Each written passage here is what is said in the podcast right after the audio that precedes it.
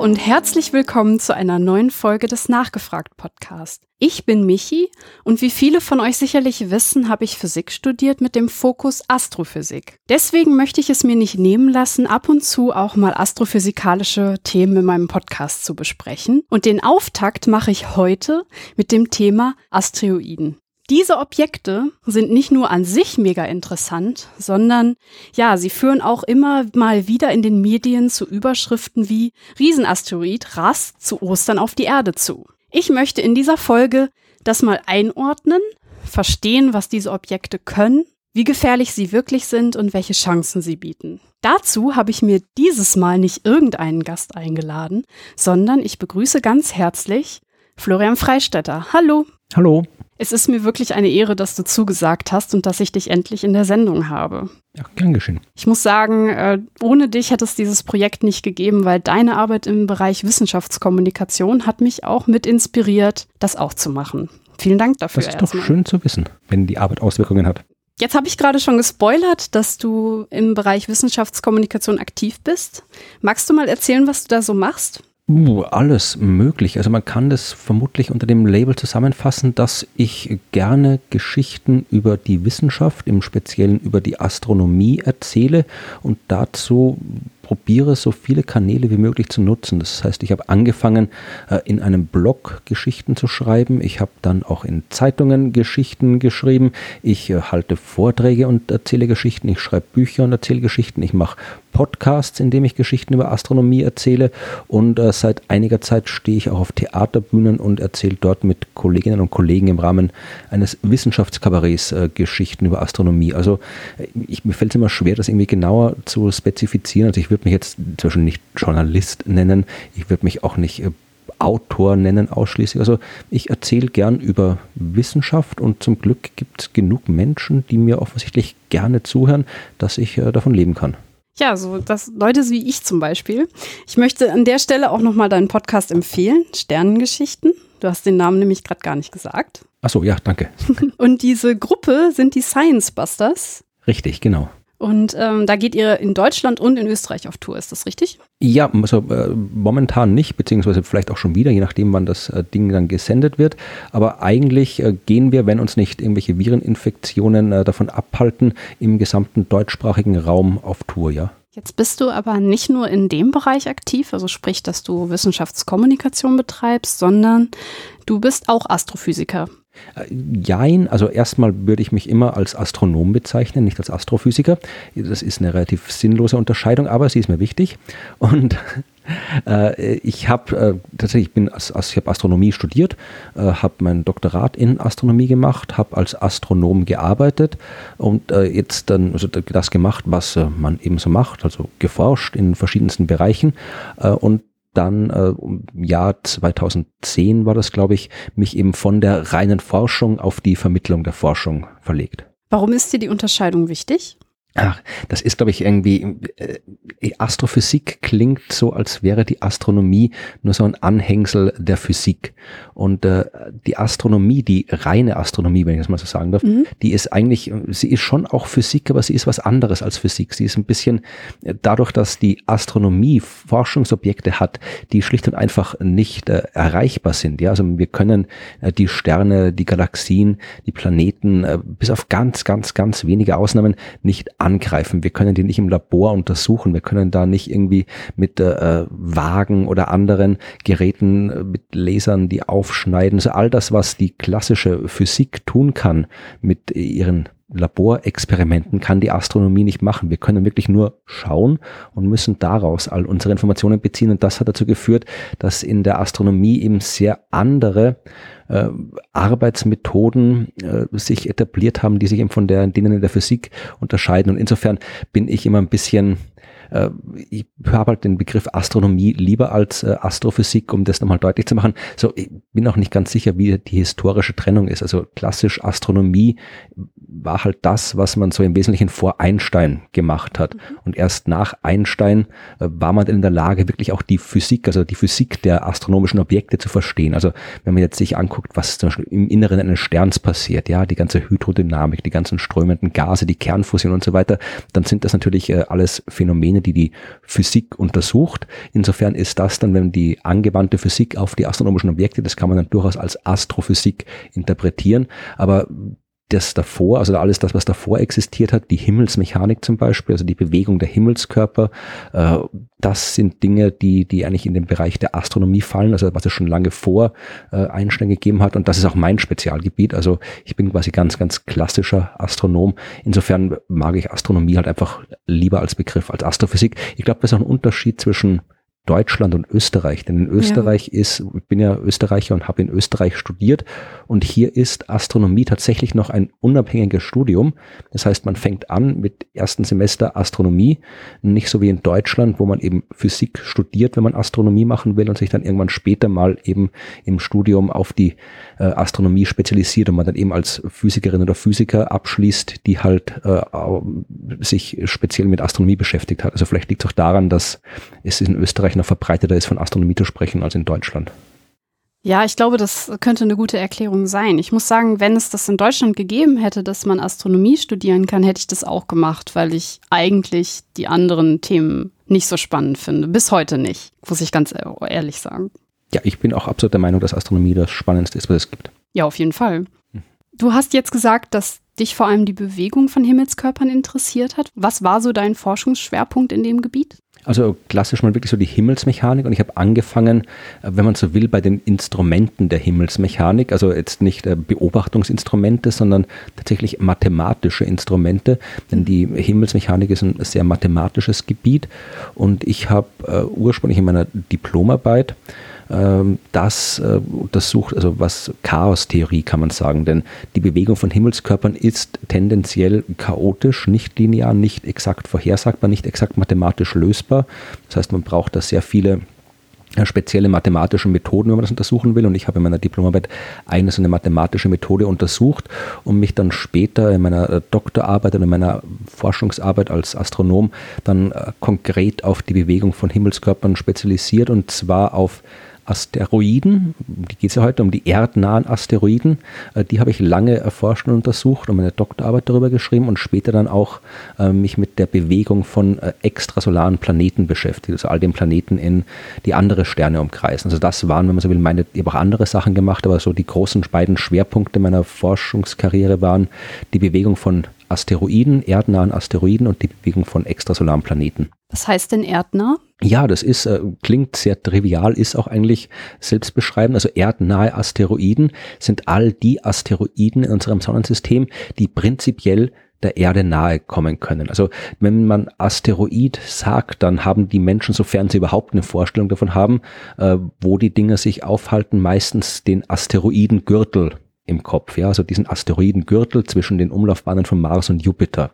Und da gibt es tatsächlich auch sehr viele Asteroiden, aber das ist nur eine von äh, mehreren Asteroidenpopulationen im Sonnensystem. Je nachdem, wie man es zählt, gibt es fünf oder sechs verschiedene große Populationen an Asteroiden. Und die erdnahen Asteroiden sind eben eine so eine Asteroidengruppe, die nicht äh, im Asteroidengürtel zwischen Mars und Jupiter zu finden ist. Und jetzt hast du dir angeguckt, wie die Bewegung dieser Objekte ist. Ist denn auch von anderen Objekten im Sonnensystem die Bewegung chaotisch oder gilt das nur für die kleinen Objekte? Prinzipiell ist die Bewegung aller Objekte chaotisch. Aber wenn, das ist, man muss man aufpassen, wie man das erklärt. Also Chaos hat jetzt zumindest im naturwissenschaftlichen Zusammenhang nicht viel mit dem Begriff zu tun, äh, den wir im Alltag verwenden, wenn wir Chaos sagen. Wenn ich sage, mhm. was hast du für Chaos in deiner Wohnung, dann meint man, dass da ein wenig aufgeräumt ist. Ja, äh, Das ist jetzt nicht das Chaos, das man meint, wenn man in der Wissenschaft von Chaos spricht. Da heißt Chaos hm, einfach nicht lineares Verhalten, zusammenfassen will. Da ganz simpel gesagt, äh, das winzige, in einem chaotischen, in einem nicht linearen System, einem dynamischen System, wie eben zum Beispiel im Sonnensystem, können im Prinzip beliebig kleine Unterschiede, beliebig kleine Unterschiede mhm. am Anfang einer Entwicklung äh, beliebig große Unterschiede am Ende der Entwicklung bekommen. Das heißt, äh, es macht einen Unterschied, ob ich jetzt zum Beispiel äh, mir angucke, wenn ich jetzt wissen will, wie bewegen sich die Planeten im Laufe der nächsten einer Million Jahre zum Beispiel, dann muss ich mal erstmal sagen, okay, äh, jetzt zu diesem Zeitpunkt, jetzt sind die Planeten hier. Die Erde ist hier, der Mars ist da, Jupiter ist dort. Ich muss also die Anfangs Bedingungen festlegen. Und wenn ich jetzt zum Beispiel einen einen Fehler mache beim Messen, ja, und meine Anfangsposition der Erde ist um äh, 100 Kilometer falsch oder falsch. Also, und ich habe einfach zwei verschiedene Anfangspositionen der Erde, die sich um 100 Kilometer entscheiden. Kann man sagen, 100 Kilometer ist nicht viel, die Erde ist viel, viel größer. Aber in einem chaotischen System kann so ein winziger Unterschied dazu führen, dass am Ende komplett unterschiedliche Situationen herrschen. Dass nach dieser einen Million Jahre in dem einen Fall die Erde äh, einfach nicht großartig viel gemacht hat, sondern sich einfach nur um die Sonne gedreht hat, wie sie es jetzt tut. Und im anderen Fall kann es dazu führen, dass die Erde irgendwie mit der Venus kollidiert in einer Million Jahre. Einfach nur, weil eben so ein kleiner Unterschied große große Auswirkungen haben kann. Und das ist auch der Grund, warum ähm, die erdnahen Asteroiden so interessant sind, weil dort dieses Chaos ganz besonders stark wirkt. Denn äh, nur weil etwas prinzipiell chaotisch ist, heißt das nicht, dass es auch quasi akut chaotisch sein muss. Also wir wissen ja, dass die großen Planeten, Merkur, Venus, Erde, Mars, Jupiter, Saturn, Uranus und Neptun, dass die im Wesentlichen seit viereinhalb Milliarden Jahren das Gleiche machen. Ja, mhm. die bewegen sich um die Sonne rum und da tut sich nicht viel, weil wenn sich da viel tun würde, dann wären die nicht mehr da. Dann wären die schon mit der Sonne kollidiert oder miteinander kollidiert. Das heißt, auch wenn die rein mathematisch prinzipiell chaotisch ist, die Bewegung, ist sie doch äh, so weit regulär, dass die halt sich zwar leicht ändern, die Bahnen der Planeten, aber eben nur innerhalb von gewissen Grenzen. Es gibt aber eben auch Himmelskörper, eben wie die Erden an Asteroiden, deren Bahnen sich im Prinzip über alle Grenzen hinaus ändern können. Und das macht deren Bewegung extrem chaotisch und so interessant auch für die Astronomie. Hast du dann auch Bahnen ausgerechnet und geguckt, ob ähm, Objekte der Erde nahe kommen können? Oder wie war da deine Ausrichtung? Es war ein bisschen, also es war jetzt, natürlich kann man konkret sagen, okay, ich habe den Asteroid so und so, also irgendeinen wirklich e-, real existierenden Asteroid und dann nehme ich den und gucke, wo ist der in 100 Jahren, wo ist der in 1000 Jahren, wo ist der in 10.000 Jahren. Das mhm. kann man machen. Da gibt's eben die zugrunde liegende Physik und Mathematik, das Gravitationsgesetz von Isaac Newton oder, wenn man es genauer haben will, das, äh, die allgemeine Relativitätstheorie von Albert Einstein. Das ist schon lange bekannt, das ist gut verstanden. Also wir haben die Mathematik dazu und dann steckt man das Ganze in den Computer und lässt den äh, das äh, in die Zukunft rechnen. Das kann man machen. Das ist keine große Kunst. Und das kann man auch mit äh, beliebigen Asteroiden machen. Man stößt aber dann eben bald auf Probleme. Also wenn ich jetzt wirklich, wenn ich jetzt daran interessiert bin, ich habe den Asteroid, äh, weiß ich nicht, den Asteroid äh, Ceres, der ist ein bisschen groß, vielleicht ein kleineres, interessant. Äh, zum Beispiel, einfach, ist egal, einfach irgendein Asteroid, ja.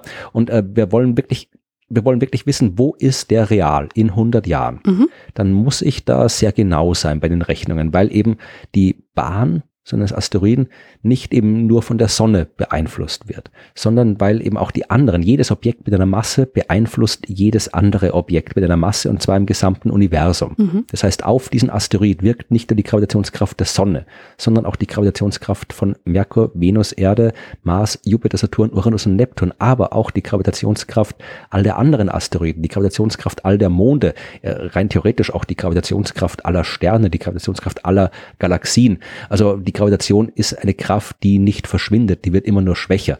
In der Praxis natürlich äh, ist irgendwann die Gravitationskraft so schwach, wenn die Objekte weit genug entfernt sind, dass sie keine Rolle spielen. Also für die äh, erdnahen Asteroiden kann man zum Beispiel schon ohne große Probleme die Gravitationskraft von Uranus und Neptun, den beiden äußersten Planeten im Sonnensystem, ignorieren, ohne dass sich da großartig viel tut bei der Bewegung. Aber ich muss eben wirklich, äh, wenn ich jetzt exakte Vorhersagen machen will, wenn ich so wirklich wissen will, äh, kollidiert das Ding mit der Erde oder nicht, dann muss ich wirklich so exakt wie möglich sein, muss eben ganz, ganz viele Objekte, die den Asteroid beeinflussen können, berücksichtigen, muss zum Beispiel auch berücksichtigen, dass unsere Erde oder die anderen Planeten in der Nähe dieser Asteroid vorbeifliegt, äh, dass diese Planeten keine äh, Punkte sind, sondern ausgedehnte Körper, dass sie keine Kugeln sind, sondern die Masse vielleicht nicht exakt äh, sphärisch verteilt ist. All das muss man berücksichtigen.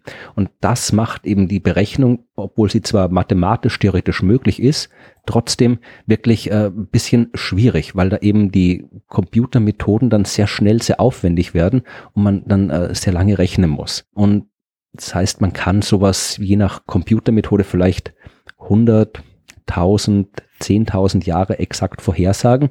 Dann wird schon ein bisschen schwierig. Und wenn dann eben noch das Chaos dazu kommt, dann wird wirklich schwierig. Dann kann man eben keine exakten Langzeitvorhersagen machen. Und das war der Punkt, wo ich eingestiegen bin mhm. mit meiner Arbeit. Das heißt, du hast gar nicht gesagt, okay, ähm, zu Ostern haben wir eine hatte ich ja jetzt eben zitiert, dass man da äh, ja irgendwie meint, dass es einen Asteroid gibt, der auf die Erde zufliegt. Das hast du nicht gemacht, sondern du hast wirklich dir die Langzeitberechnungen angeschaut und eine Theorie darüber entwickelt, wie sich die Himmelsmechanik dieser Objekte zeigt. Genau, also mir ging es in meiner Arbeit nicht eben um die exakte Vorhersage von realer Bewegung. Das können Leute, die NASA zum Beispiel, auch die Europäische Raumfahrtagentur, die haben da ihre speziellen Methoden dafür, die machen das recht gut. Das musste ich als äh, Student nicht nochmal machen, ja. Mhm. Sondern ich habe mir äh, probiert anzugucken, was passiert, wenn ich wirklich die Langzeitbewegung angucke. Weil so diese Asteroiden, vielleicht muss ich kurz dazu erzählen, wo die Erden an Asteroiden herkommen. Äh, die kommen aus dem Hauptgürtel der Asteroiden. Also wirklich dieser Gürtel von Asteroiden, den alle kennen, zwischen Mars Mars und Jupiter. Die Asteroiden dort sind brav, ja. Im Wesentlichen sind die brav, die ziehen ihre Runden um die Sonne und kommen uns nicht nahe. Die bleiben dort, wo sie sind. Ab und zu können jetzt aber solche Asteroiden zum Beispiel kollidieren miteinander und äh, werden dann auf Bahnen geschleudert, auf Bahnen gebracht, die äh, ein bisschen uninstabiler sind, können dann von Mars oder von Jupiter beeinflusst werden und so vereinfacht gesagt ein bisschen in Richtung Erde geschoben werden.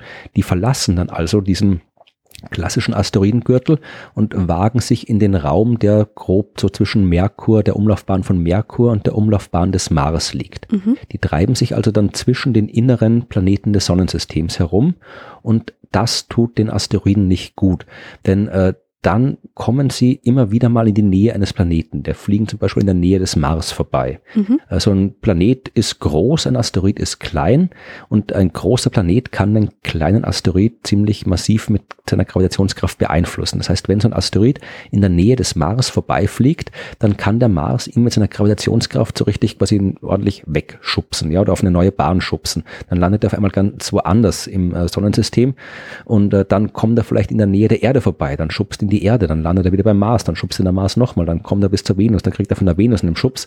Also man kann sich das nicht real, aber zumindest als äh, Metapher so vorstellen, dass dieser Asteroid, der zwischen den inneren Planeten landet, wie in so einem Flipper hin und her geschubst wird von dem Planeten. In der Realität dauert das alles äh, 1000, 10.000, 100.000 Jahre und der fliegt nicht wirklich wie eine Flipperkugel durch so ein System, sondern die Bahn wird halt größer, kleiner, schwankt hin und her.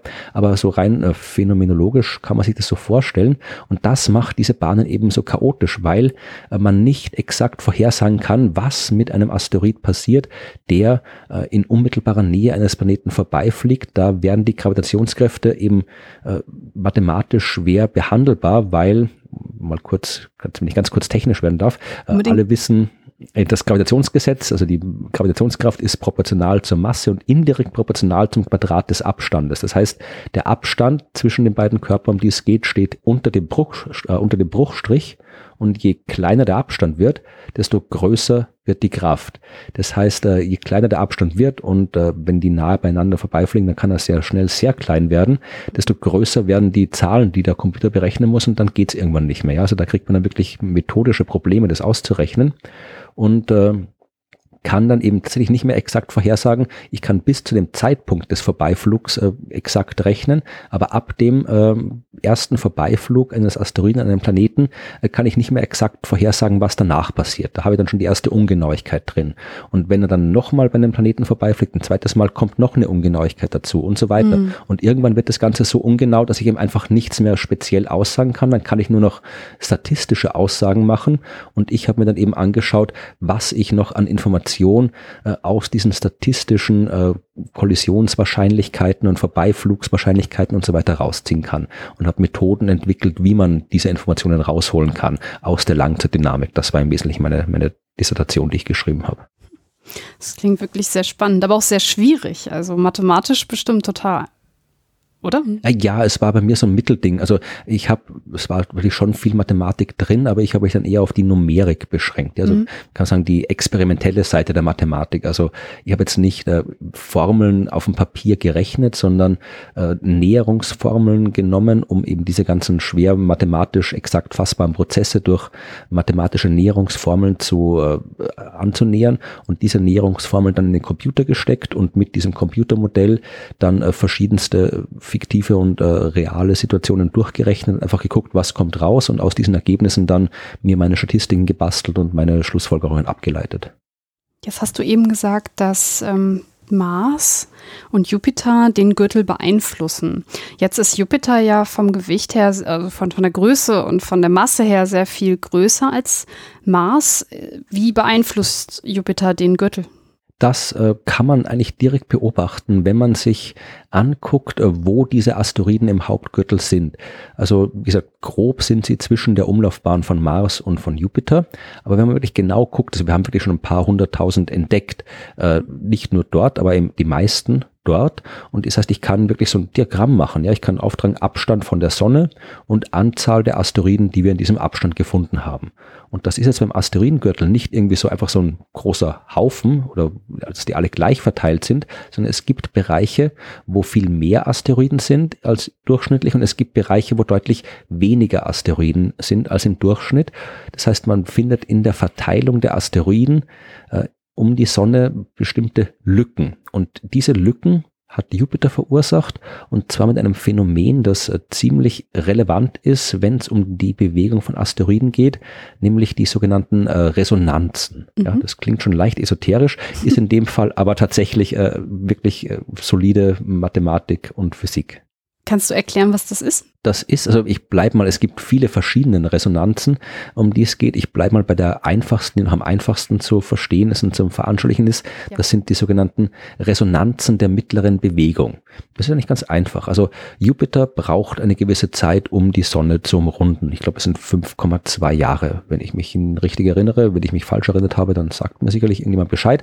Äh, aber er braucht auf jeden Fall eine gewisse Zeit, um die Sonne zu umrunden. Das ist das, worum es geht. Also die Umlaufzeit des Jupiters äh, ist eine bestimmte Zahl und äh, diese Zahl wird auch durch das Gravitationsgesetz bestimmt oder durch das Kepler-Gesetz. Das sind im Wesentlichen äquivalent.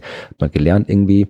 das ist in dem Fall das dritte Kepler-Gesetz Gesetz, das, das mit den Kuben der Umlaufzeit und den Quadraten der, der Halbachse oder umgekehrt, also das, was man immer verwechselt gerne, wenn es um Prüfungen geht. Aber im Wesentlichen geht es darum, dass ein Planet oder ein Himmelskörper allgemein umso länger für eine Runde um die Sonne braucht, je weiter er von der Sonne entfernt ist. Mhm. Das heißt, die Erde braucht 365 Tage für eine Runde um die Sonne. Der Mar äh, Merkur, der deutlich näher dran ist, der braucht nur 88 Tage. Der Jupiter, der weiter weg ist, braucht eben wie gesagt 5,2 Jahre.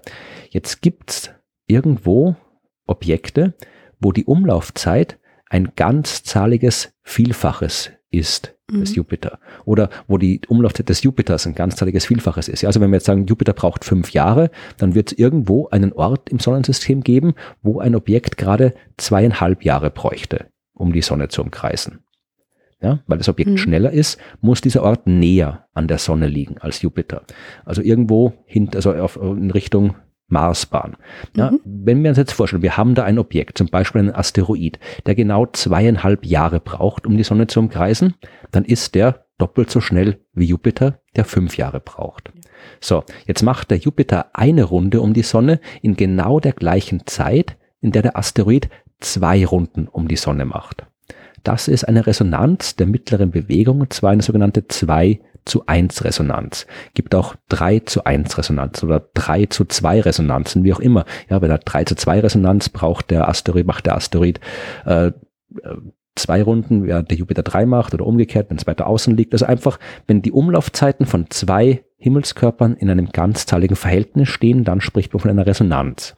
Mhm. Und das kann dramatische Auswirkungen haben.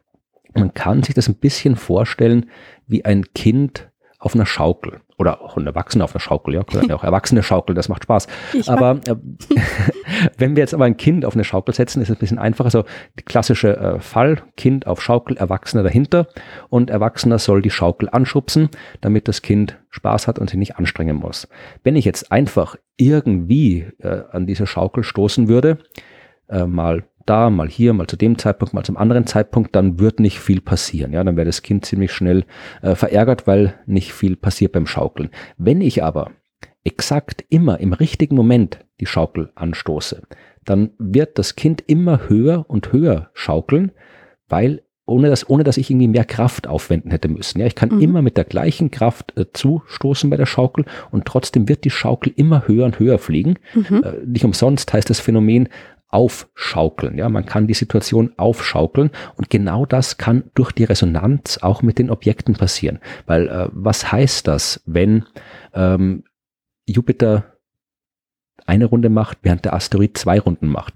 Das heißt, wenn wir uns eine beliebige, wenn wir uns eine, Ausgangsposition äh, vorstellen, die Sonne, der Asteroid ist hier, Jupiter ist hier dann wiederholt sich genau diese Situation, genau diese Konfiguration, diese relative äh, Position der drei Himmelskörper wiederholt sich dann alle fünf Jupiterjahre oder alle äh, halt zwei Asteroidenjahre. Mhm. Wiederholt sich exakt, äh, wenn die Resonanz exakt ist, wiederholt sich diese Konfiguration exakt. Das heißt, wenn zum Beispiel äh, Asteroid und Jupiter sich nahe sind, dann sind die sich fünf Jahre, also ein Jupiterjahr später wieder nahe und noch ein Jupiterjahr später wieder nahe und so weiter. Das heißt, die kommen sich dann immer wieder nahe, in regelmäßigen Abständen kommen die sich nahe. Das heißt, der große Jupiter kann den kleinen Asteroid immer wieder in regelmäßigen äh, Abständen mit seiner Gravitationskraft anschubsen und so den Asteroid quasi immer regelmäßig, periodisch durch seine Gravitationskraft stören,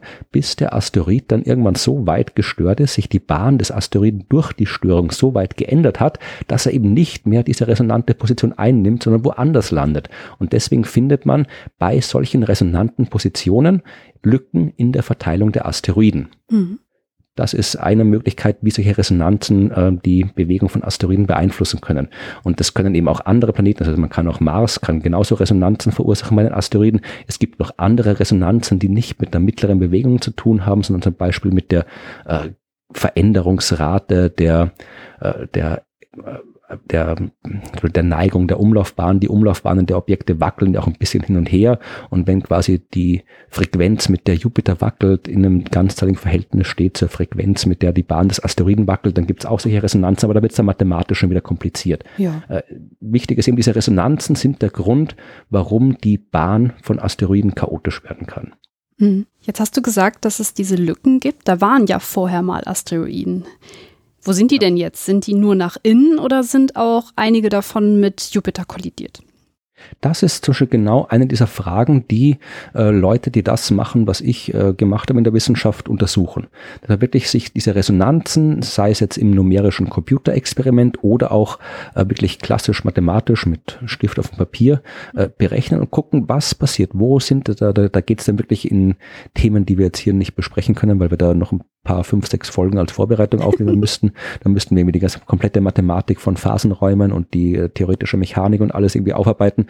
Aber äh, genau das ist es, was man äh, da macht. Also man guckt zum Beispiel eben, wo liegen diese Resonanzen genau? Von welchen Parametern hängen die Resonanzen ab? Äh, von welchen Parametern hängt es ab, wie sich Objekte in dieser Resonanz verhalten? Wo gehen die hin? All das sind Dinge, die sich wirklich halt äh, exakt extrem schwer mathematisch berechnen lassen, sondern nur näherungsweise berechnen lassen äh, und die eben dann auch, weil das eben genau im Herz des Chaos liegt, diese Resonanz, eben wirklich schwer vorhersagbar sind. Aber genau das zu erforschen ist eben unter anderem eine Aufgabe der der Astronomie, der Himmelsmechanik und äh, das ist, da gibt es keine abschließende Antwort, wo man sagen kann, okay, in dem Fall passiert das, in dem Fall passiert das, äh, aber natürlich weiß man, dass äh, diese Asteroide, da rausfliegen, also äh, je nachdem, wie stark die Resonanz wirkt, ja, die kann sich stärker auswirken, die kann sich weniger stark auswirken. Es kann die Bahn eines Asteroids so stark verändert werden, dass zum Beispiel die Exzentrizität extrem groß wird. Exzentrizität ist äh, ein Maß dafür, wie stark oder wenig stark kreisförmig eine Bahn ist. Mhm. Also äh, eine normale, also eine kreisförmige Umlaufbahn hätte eine Exzentrizität von null und eine, je größer die Exzentrizität ist, desto, stärker, desto stärker weicht die Umlaufbahn von der Kreisform ab, desto langgestreckter ist die Bahn mhm. und kann maximal eins werden. Das ist eine Zahl zwischen 0 und 1. Und man kann sich das wirklich so vorstellen, dass man einen Kreis hat um die Sonne herum, der je größer die Exzentrizität wird, der immer weiter langgezogen, zusammengequetscht wird, bis man irgendwann bei e gleich 1 quasi so einen Strich hätte. Mhm. Ja, einfach eine, eine, gerade, geradlinige Bahn. Und äh, wenn die Exzentrizität jetzt extrem hoch wird, dann wird die Bahn extrem lang gestreckt, was erstens heißt, dass dieser Asteroid dann äh, auf seiner langgestreckten Bahn die Bahn anderer Himmelskörper kreuzt. Das ist klar, also wenn ich, den, wenn ich lauter Kreise habe, konzentrische Kreise, und ich ziehe einen davon lang, dann kreuzt der die anderen Kreise, die übrigen Kreise. Und äh, wenn die Bahnen sich kreuzen, dann können die sich nahe kommen auf ihren Bahnen und dann kann der Asteroid eben wieder rausgeschmissen werden durch die Störungen. Der kann dann ganz aus dem Sonnensystem rausgeschmissen werden. Ja, das, dann ist er komplett weg. Der kann auch auf so einer langgestreckten Bahn äh, der Sonne nahe kommen. Je langgestreckter die Bahn ist, desto näher kann er der Sonne kommen und irgendwann kommt er vielleicht so nahe, dass er in die Sonne fällt. Mhm. Oder er kann dann eben auch tatsächlich mit Jupiter kollidieren. Das kann auch vorkommen. Das äh, kommt sogar recht oft vor bei solchen Resonanzen, zumindest bei den Resonanzen in der Nähe von Jupiter. Das heißt, das sind alles die Fälle, also entweder Rauswurf aus dem Sonnensystem, Kollision mit der Sonne, Kollision mit einem anderen Planeten oder eben Kollision mit Jupiter. Das sind die Fälle, wo quasi so ein Asteroid verschwinden kann aus dem Sonnensystem. Das bekannteste Beispiel mit einer sehr ekliptischen Bahn ist ja sicherlich Pluto, auch wenn er offiziell kein Asteroid hm. ist, ähm, sondern. Ist er. Der hat eine Asteroidennummer. Ja, aber er wird ja Zwergplanet genannt seit 2006. Ja, aber da Ceres zum Beispiel äh, wird auch Zwergplanet genannt. Also äh, Zwergplanet, äh, das ist wieder eine ganz andere Sendung. Zwergplanet ist ja ziemlich die, das sinnloseste Klassifikationsbegriff ja, in der Astronomie. Aber äh, wie gesagt, also Pluto, wie gesagt, es ist nicht, nicht falsch, Pluto als Asteroid zu bezeichnen, weil er hat eine Asteroidennummer. Er befindet sich dort, wo Asteroiden sind. Er verhält sich wie ein Asteroid. Also man kann Pluto durchaus Asteroid nennen, muss man aber nicht. Aber wie gesagt, man sollte, wenn man es wissenschaftlich exakt nimmt, dann kann man ihn durchaus als Asteroid bezeichnen oh oh, da werden jetzt sicherlich einige in den Kommentaren. Ja, aber sollen sie, aber wie gesagt, das ist, da bin ich, also ja, Ceres, wir sind mal schon Ceres, der Asteroid Ceres, der erste Asteroid entdeckt wurde, der ist auch irgendwie 80, 90 Jahre lang als Planet geführt worden, gemeinsam mit irgendwie zehn anderen Asteroiden, die auch als, als Planet geführt worden sind. Denen weint auch niemand mehr nach. Ja, und irgendwann werden die Leute sich auch beruhigt haben und feststellen, dass es eben durchaus Sinn macht, die Objekte so zu bezeichnen, wie man sie wissenschaftlich bezeichnen sollte, wie es sinnvoll ist und nicht äh, ja. irgendwelchen Nostalgie-Vorstellungen äh, Vorstellungen nachweinen, nur weil man es irgendwie mal in der Schule gelernt hat, in der Grundschule, dass Pluto ein Planet ist. Ich habe auch ganz viele andere Dinge in der Grundschule gelernt, die heute kompletter Quatsch sind. Also die Welt ändert sich und äh, auch unser Wissen über die Welt ändert sich und deswegen ist Pluto kein Planet mehr und sollte als Asteroid bezeichnet werden. Aber das führt uns woanders hin. Du wolltest was über Pluto fragen. Also ich äh, möchte dazu nochmal sagen, dass ich das ehrlich gesagt auch so sehe. Das Ding ist, es macht ja das Objekt nicht uninteressanter. Nee, überhaupt nicht. Pluto ist großartig, also extrem spannend. Eigentlich wollte ich jetzt fragen, ob halt in anderen Bereichen im Sonnensystem diese Gesetze, die du gerade beschrieben hast, genauso vorherrschen, weil eben zum Beispiel bei Pluto ich jetzt schon einige Dinge von denen, die du gerade beschrieben hast, auch wiederfinde. Ja, selbstverständlich. Also das, ich habe vorhin ganz äh, zu Beginn gesagt, dass eben äh, dieser Asteroidengürtel, an den alle denken, wenn man an Asteroiden denkt, dass es eben nur eine von den äh, Asteroidenpopulationen im Sonnensystem ist. Wir haben noch einen zweiten großen Asteroidengürtel, der sich außerhalb der Bahn des Neptun befindet, der sogenannte Kuipergürtel. Der ist äh, deutlich größer als der ähm, Asteroidengürtel zwischen Mars und Jupiter, sowohl von der Ausdehnung her als auch von der Gesamtmasse der Objekte dort. Und dort befindet sich eben unter anderem Pluto in diesem Kuiper-Asteroidengürtel. Mhm. Und auch dort äh, findet man genau die gleiche Art äh, der, der Dynamik. Natürlich, warum die, die Naturgesetze gelten im gesamten Universum. Äh, die gelten äh, auch die ganzen Gravitationsgesetze gelten äh, da wie dort. Also auch dort findet man diese Resonanzen. Also also ähm, die Resonanz, in dem Fall ist es vor allem Neptun, der die Resonanz äh, ausübt, also der quasi am inneren Rand dieses Kuipergürtels ist.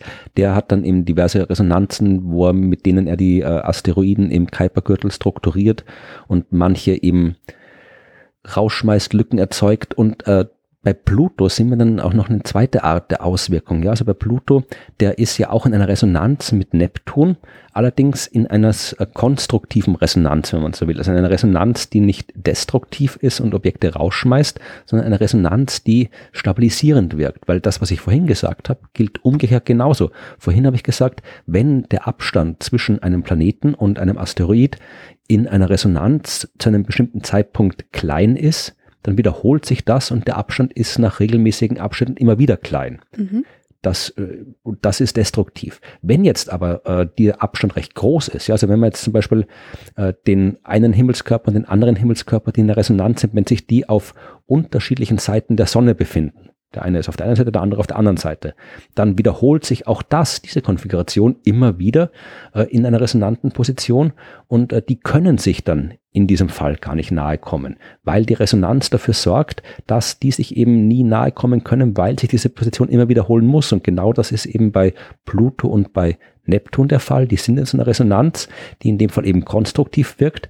Die sind zwar in einer resonanten Bewegung, aber können sich nicht nahe kommen, weil sie in der resonanten Bewegung sind.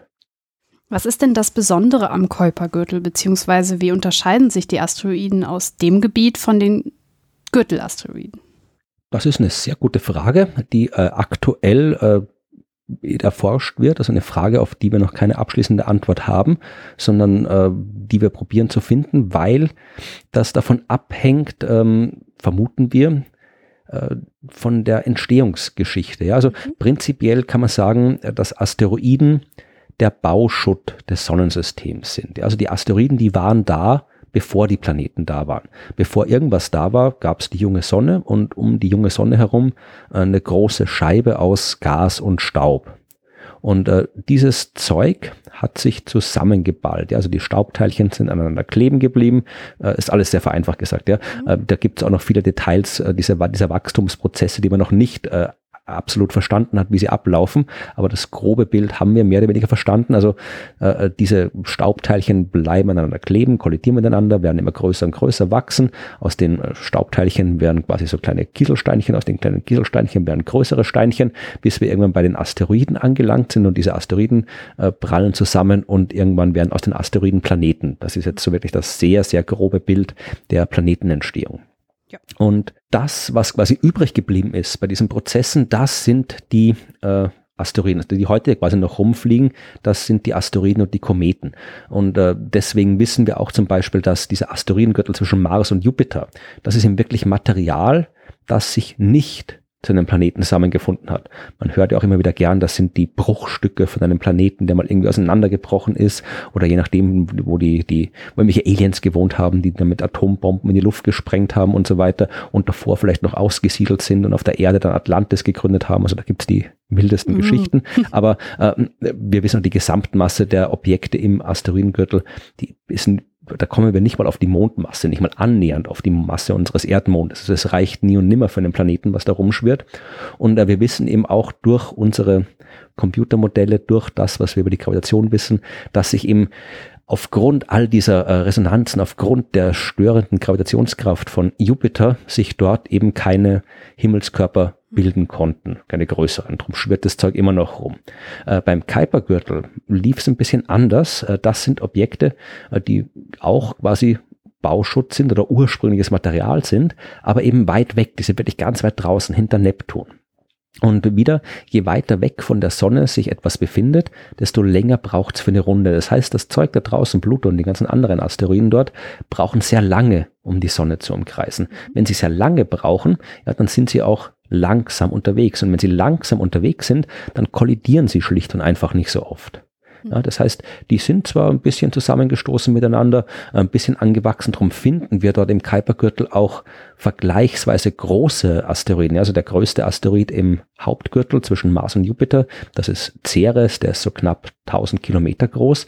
Äh, Im Kuipergürtel finden wir deutlich größere Asteroiden, eben sowas wie Pluto oder wie Eris, den anderen großen, den wir mhm. gefunden haben und noch ein paar andere, die nicht ganz so groß sind, aber wir finden dort deutlich größere Objekte als im Hauptgürtel, weil die eben auch angewachsen sind, aber weil die eben so langsam sich bewegt haben, so selten kollidiert sind, haben die irgendwann aufgehört weiter zu wachsen und deswegen liegen halt auch dort heute noch die ganzen Bauschutt-Trümmer herum. Das heißt, der Entstehungsprozess ist in beiden Fällen Wesentlichen gleich. Äh, die Unterschiede, wenn es sie gibt, äh, müssen von den Baumaterialien her stammen. Ähm, die waren zwar prinzipiell gleich zu Beginn, aber wir haben ja die Sonne im Zentrum und die ähm, strahlt Licht und Wärme ab. Mhm. Und äh, jetzt äh, wenig überraschend, in der Nähe der Sonne ist es warm, weiter weg ist es kalt. Und dort, wo es kalt genug ist, können auch äh, Gase äh, noch kondensieren, also kondensieren nicht, aber können äh, fest werden, sublimieren. Und dann habe ich quasi nicht nur Staubteilchen als Baumaterial, sondern vereinfacht gesagt auch Eis Brocken, Eisteilchen, mhm. Äh, die ich in der Nähe der Sonne nicht habe, weil die dort einfach sich verflüchtigen. Ja? Und deswegen äh, vermutet man, dass äh, die Objekte weiter draußen deutlich eishaltiger sind als die Objekte weiter innen und das wird Auswirkungen haben auf ihren inneren Aufbau, das wird Auswirkungen haben auf die Dynamik, wenn sie kollidieren. Also da wird es ganz viele Unterschiede geben, die wir noch äh, nicht so gut verstehen, weil wir tatsächlich Asteroiden noch nicht so oft aus der Nähe gesehen haben. Äh, gerade die im Kuipergürtel. Wir haben im Wesentlichen nur äh, zwei Objekte im Kuipergürtel bis jetzt äh, aus der Nähe gesehen, nämlich Pluto selbst und äh, im es war 2018, wenn ich mich richtig erinnere, am 1. Januar, äh, den, äh, ob den Asteroiden, der zuerst ein bisschen unsensibel Ultima Thule genannt wurde. Und nachdem die NASA dann draufgekommen ist oder provisorisch Ultima Thule genannt wurde und nachdem die NASA dann überrissen hat, dass das eben leider halt äh, auch von gerne von den Nazis schon benutzt wurde, dieses äh, Ultima Thule äh, Ding, was äh, kommt ursprünglich mal aus dem mythologischen, äh, bezeichnet das das ganz ferne Land im Norden, ganz weit draußen und jetzt wurde das Ding, glaube ich, äh, Arok Arokot genannt, wenn ich mich nicht täusche. Ich müsste nochmal genau Arokot. Das ist, glaube ich, irgendeine Sprache, die aus von irgendeinem äh, amerikanischen Ureinwohnervolk stammt, aber ich weiß jetzt beim besten Willen nicht mehr, welche Sprache das ist. Aber äh, jedenfalls dieses Objekt, Arokot Ultima Thule, wie es früher genannt wurde, äh, das äh, ist äh, der ein Asteroid 36 Kilometer lang und der ist der einzige neben Pluto Asteroid im Kuipergürtel, den wir aus der Nähe gesehen haben, also wo wir mehr als nur einen Lichtpunkt gesehen haben. Und insofern haben wir da einfach noch nicht so viele Daten. Auch selbst bei den Asteroiden im inneren äh, Sonnensystem haben wir vielleicht, ich habe es jetzt nicht gezählt, aber ein gutes Dutzend vielleicht aus der Nähe gesehen. Also von all den Asteroiden, die wir kennen, ja, wir kennen fast eine Dreiviertelmillion Asteroiden, also wissen von ihrer Existenz, kennen ihre Umlaufbahnen, äh, geben tut's paar, je nachdem wie man zählt, ein paar Billionen Objekte im Sonnensystem. Also ein paar Billionen gibt's, eine Dreiviertelmillion kennen wir und aus der Nähe gesehen haben wir vielleicht irgendwie ein gutes Dutzend, zwei Dutzend, wenn es hochkommt. Also da fehlen uns noch wirklich viele Informationen. Mhm. Jetzt hast du eben einmal kurz ähm, das, den Objekttyp Komet angesprochen. Ich würde dich bitten, noch mal einmal kurz die beiden äh, Typen abzugrenzen. Was ist ein Komet? Also als Asteroidenfan äh, subsumiere ich die Kometen immer gern oder die Asteroiden drunter, was natürlich astronomisch gesehen ein bisschen unredlich ist, aber im Prinzip sind Asteroiden und Kometen das Gleiche. Äh, sie sind nur, äh, sie sind auf die gleiche Art entstanden, aber an unterschiedlichen Orten. Also die Kometen eben tatsächlich weiter von der Sonne entfernt als die Asteroiden, wo eben mehr Eis, wo mehr gefrorenes Material vorhanden war. Das heißt, wenn Asteroiden kann man sich eher so als, als Fels Brocken vorstellen, die auch viel Eis enthalten, die auch viel Metall enthalten, aber äh, die Kometen enthalten auch äh, Eis, Metall und äh, Gestein, aber eben deutlich mehr Eis als die Asteroiden, was eben dazu führt, dass wenn diese Objekte in die Nähe der Sonne gelangen, dann dieses ganze Eis gasförmig wird, wenn sie sich erwärmen und dann beim äh, gasförmig werden sich ausdehnen, jede Menge Staub vom Gestein mitreißen, sich in diese großen Staubhüllen äh, einhüllen, äh, dadurch wesentlich mehr Licht reflektieren können, diesen Staub dann auch in Form eines Schweifs hinter sich herziehen und so eben diese typische Erscheinung von dem Kometen erzeugen, die ein normaler Asteroid nicht macht. Also Kometen sind einfach äh, Objekte, die wie Asteroiden entstanden sind, auch zur gleichen Zeit entstanden sind, nur eben weiter weg von der Sonne und deswegen deutlich mehr Eis enthalten als die anderen, was dann dazu führt, dass sie sich äh, unter Umständen optisch anders verhalten können. Aber im Wesentlichen sind sie das Gleiche. Von der Dynamik her kann man sie auch gleich betrachten. Äh, die meisten Kometen, die wir äh, so sehen, sind allerdings äh, auf sehr speziellen Bahnen, also die sind auf sehr langgestreckten Bahnen, weil sich die Kometen, eben die meisten Kometen sehr weit draußen im Sonnensystem befinden und wir sie dort nie zu Gesicht bekommen, sondern nur die zu Gesicht bekommen, die eben durch diverse gravitative Störungen oder Kollisionen auf langgestreckte Bahnen abgelenkt worden sind, die dann dazu führen, dass sie in unsere Nähe kommen können. Und so weit draußen waren wir auch noch nie. Nee. Also dort, wo die meisten Kometen sind, das ist eben die sogenannte Ortsche Wolke, äh, die ist wirklich so weit draußen, die haben wir, die, die kann man auch nicht beobachten im, im eigentlichen Sinne. Also da ist nichts, wo man hinschauen kann. Äh, die ist irgendwie ein Lichtjahr weit von der Sonne entfernt. Also wirklich die alleräußersten Bereiche. Dort treiben sich irgendwie Billionen von diesen Kometen rum. Das wissen wir eben, äh, weil immer wieder welche vorbeikommen und wir dann quasi zurückrechnen können, wo sie hergekommen sind. Mhm. Aber äh, wirklich so, so beobachten, man vergisst oft, wie groß der Weltraum ist, ja. Und das ist auch was, also wenn ich eins, also es gibt viel, was man an der medialen Darstellung von Asteroiden kritisieren kann, aber eins, was ich immer gern kritisiere, sind diese typischen äh, Science-Fiction-Szenen, wo sich irgendwelche Raumschiffe äh, mit wilden Slalomkurven durch Asteroidengürtel verfolgen. Ähm, was den Eindruck erweckt, dass so ein Asteroidengürtel wirklich, dass man da aufpassen muss, dass man nicht gegen den Asteroid läuft, weil die da wirklich dicht an dicht stehen und äh, in der Realität ist es genau im Gegenteil. Also äh, man muss sich wirklich anstrengen, wenn man beim Flug durch den Asteroidengürtel einen Asteroid sehen will. Also wir schicken ja immer wieder Raumsonden, die zum Jupiter fliegen, die zum Saturn fliegen, also wirklich durch den Asteroidengürtel hindurch fliegen. Und da geben sich die äh, Ingenieurinnen und Ingenieure wirklich Mühe, eine Bahn zu finden, wo das, ob der, die Raumsonde auf ihrem Weg durch den Asteroidengürtel vielleicht in der Nähe eines Asteroid vorbeikommt, dass man eben ein paar Bilder machen kann, weil da eben wirklich so, so äh, da sind zwar ein paar äh, Millionen, Milliarden Objekte, die da rumschwirren, aber eben in einem Raum, der wirklich äh, gewaltig groß ist. Ja, also da ist wirklich enorm viel Platz zwischen den Asteroiden. Also wenn man mit einem Raumschiff durch den Asteroidengürtel fliegt, würde man nicht sehen. Und äh, je weiter weg von der Sonne man ist, desto größer wird der Raum. Ja, also eine Kugelschale um die Sonne herum, äh, deren Oberfläche wird umso größer, je weiter ich weg von der Sonne bin. Und wenn ich eben in den äußersten Bereichen bin, also ein Lichtjahr oder sowas weit weg, dort, wo die Ortsche Wolke ist, dann ist das wirklich viel Raum und da fallen selbst irgendwie eine Billion winzige Kometen, die sind ja nur irgendwie ein paar Kilometer groß, diese Objekte, äh, die fallen nicht auf, vor allem weil die stockfinster sind. Äh, die sind wirklich tiefschwarze, gefrorene Kugeln aus Eis, äh, von denen wir nichts sehen höchstens, wenn sie dann eben mal in die Nähe der Sonne kommen und äh, auftauen und dann eben mehr Licht reflektieren durch den ganzen Staub. Aber dort draußen, wie gesagt, da, da haben wir keine Chance, das zu sehen. Selbst wenn wir eine Raumsonde hinschicken, die da irgendwie ein Licht, der weit wegfliegt, äh, selbst da müssten wir so enormes Glück haben, dass wir einen von den Dingern treffen. Also äh, wir wissen aus diversen theoretischen Überlegungen, aus äh, indirekten Beobachtungen sehr gut und mit Sicherheit, dass diese Oort-Wolke existiert, aber beobachten im eigentlichen Sinn kann man die nicht. Um es jetzt wirklich komplett zu machen, es gibt ja noch einen Asteroidentyp, nämlich den Trojaner. Richtig. Was ist das?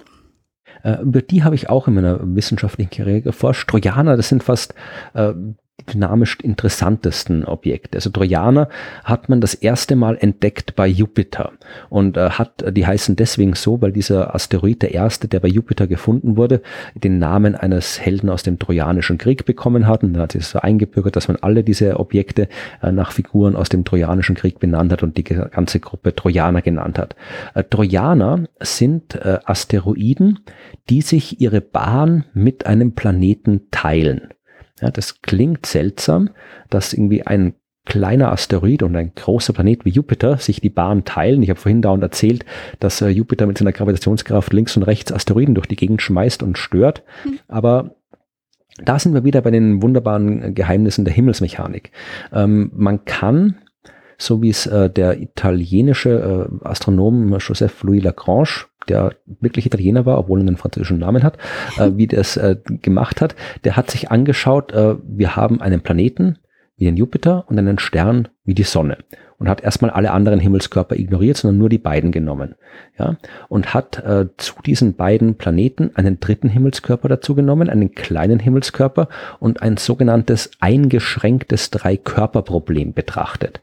Ähm, das klingt auch seltsam, wenn man den Begriff nicht gewöhnt ist. Ein eingeschränktes Dreikörperproblem heißt aber nichts anderes, als dass man die gravitative Wechselwirkung von drei Körpern, also drei Himmelskörpern betrachtet, wobei einer so klein ist, dass man dessen eigene gravitative Wirkung vernachlässigen kann. Oder mhm. vereinfacht gesagt, ja, in dem Beispiel beeinflusst die Sonne den Jupiter, der Jupiter beeinflusst die Sonne, Jupiter und Sonne beeinflussen den Asteroid und der Asteroid selbst beeinflusst niemand. Der ist zu klein. Der hat keinen Einfluss. Der wird nur beeinflusst. Das ist die Ausgangslage, die sich äh, Lagrange damals angesehen hat. Und dann hat er geguckt, wie schauen denn die Kräfte aus? Ja, wir haben Gravitationskräfte, die wirken in diesem Problem. Wir haben äh, Fliehkräfte und so weiter. Und hat sich angeguckt, wie das alles aussieht und hat dann entdeckt, es gibt fünf Punkte, in denen sich alle Kräfte, die wirken, exakt aufheben. Ja, diese Punkte sind quasi kräftefrei. Wenn ich dort in diesem Punkt etwas hinsetze, eben diesen äh, einen Asteroid oder was anderes, dann spürt der dort keine Kraft, vereinfacht gesagt.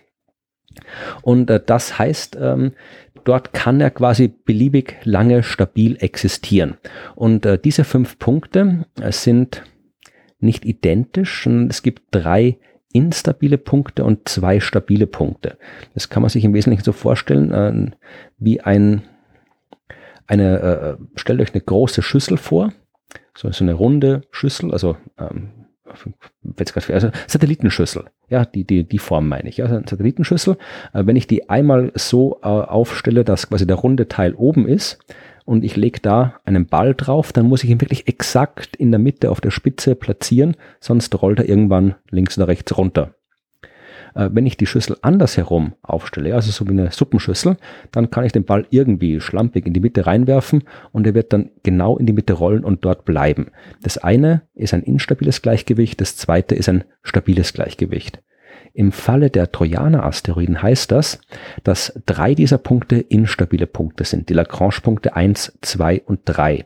Da muss ich wirklich ein Objekt wie in den Asteroid wirklich exakt in den Lagrange-Punkt hineinsetzen, nur dann bleibt er wirklich kräftefrei dort. Ja, in der Realität geht das nicht, weil es immer kleine Störungen gibt. Es gibt den Sonnenwind, es gibt irgendwie Kollisionen mit Staubteilchen, es gibt die Störung der anderen Planeten. Also ein Objekt, das ich in den Lagrange-Punkten 1, 2 und 3 platziere, äh, wird im Laufe der Zeit aus diesen Punkten rausdriften und sich dann irgendwie ganz normal halt irgendwie verhalten, je nach äh, Gravitationskräften, die wirken.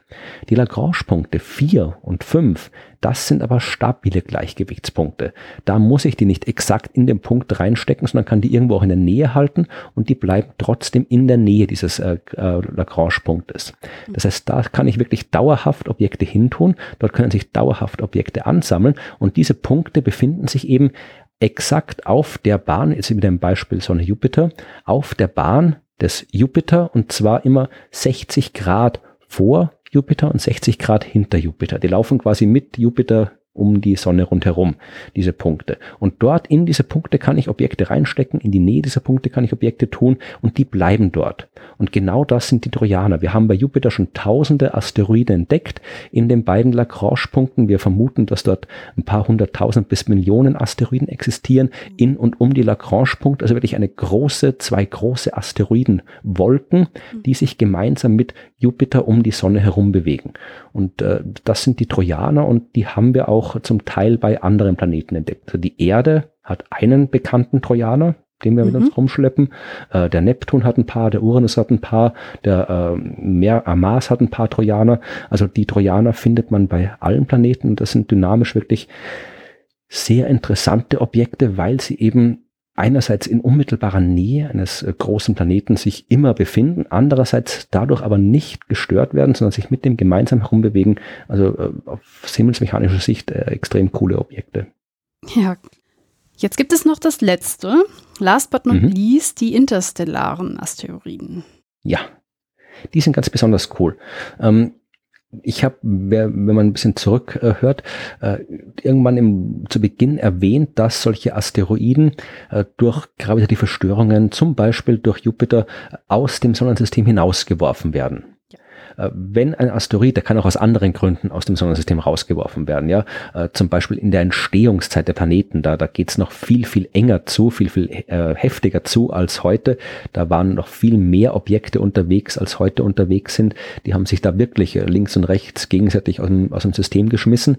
Also es gibt viele Gründe, wie ein Asteroid äh, aus einem Sonnensystem rausgeworfen wird. Wenn der aus dem Sonnensystem rausgeworfen wird, dann verschwindet der ja nicht. Der ist dann trotzdem noch da, nur halt nicht mehr im Sonnensystem und fliegt dann durch den interstellaren Raum. Das heißt, wir gehen davon aus, dass sich da im interstellaren Raum jede Menge Asteroiden rumtreiben. Äh, wieder äh, wir haben keine Chance, die zu beobachten. Ja, da ist, da ist noch weniger äh, Möglichkeit als die Ortsche Wolke. Aber die sind da. Das machen das, was wir machen, äh, was bei uns passiert ist, äh, wird auch bei anderen Sternen passieren. Auch dort entstehen Planeten. Wir haben die Planeten ja beobachtet, äh, die Sternplaneten anderer Sterne. Äh, die werden dort auf die gleiche Art und Weise entstehen wie bei uns, weil Naturgesetze universal sind. Das heißt, dort werden die gleichen Prozesse ablaufen wie hier. Auch die anderen Sterne werden bei der Planetenentstehung Asteroiden aus dem, ihrem System schmeißen. Das heißt, äh, wir erwarten eine große Population an äh, Asteroiden, die sich da irgendwo zwischen den Sternen im interstellaren Raum rumtreibt. Das ist das eine. Das andere ist die Frage, äh, wie stehen die Chancen, dass so ein Ding mal zu uns äh, zu Besuch kommt? Und da ist eben wieder die enorme Größe des Universums. Da ist wirklich, äh, wenn da jetzt einfach so ein Ding zufällig durchs äh, Universum fliegt oder das Sonnensystem durch, durch, durch die Milchstraße fliegt, dann ist es eben extrem unwahrscheinlich, dass der mal äh, in die Nähe der Sonne kommt. Ja, also deswegen ist es auch unwahrscheinlich, dass zum Beispiel zwei Sterne kollidieren. Äh, mhm, da ist einfach ja, viel zu viel Platz. Also das, das kann zwar vorkommen in der Theorie, kommt aber in der Praxis nicht so oft vor. Äh, bei Asteroiden kommt es ein bisschen, zumindest rein rechnerisch, ein bisschen öfter vor und äh, da kann man eben abschätzen, wie gut sind unsere Teleskope, um das zu beobachten, wie oft kommt sowas vor und äh, wie gut, äh, wie viele Fälle müssten oder könnten wir theoretisch beobachten. Und tatsächlich war eben ähm, ich überlege gerade, der erste interstellare Asteroid, den wir entdeckt haben, das war vor zwei Jahren, bin mir gerade nicht sicher, ich weiß es nicht auswendig, aber auf jeden Fall äh, hat diese Abschätzung ziemlich genau äh, das äh, ergeben, was dann noch wirklich äh, stattgefunden hat, dass wir 2017, also vor ein bisschen mehr als zwei Jahren, 2017 äh, waren wir rein theoretisch so weit, einen Asteroid entdecken zu können. Also rein von der Statistik hat man erwartet, dass jetzt irgendwann bald mal einer entdeckt werden muss.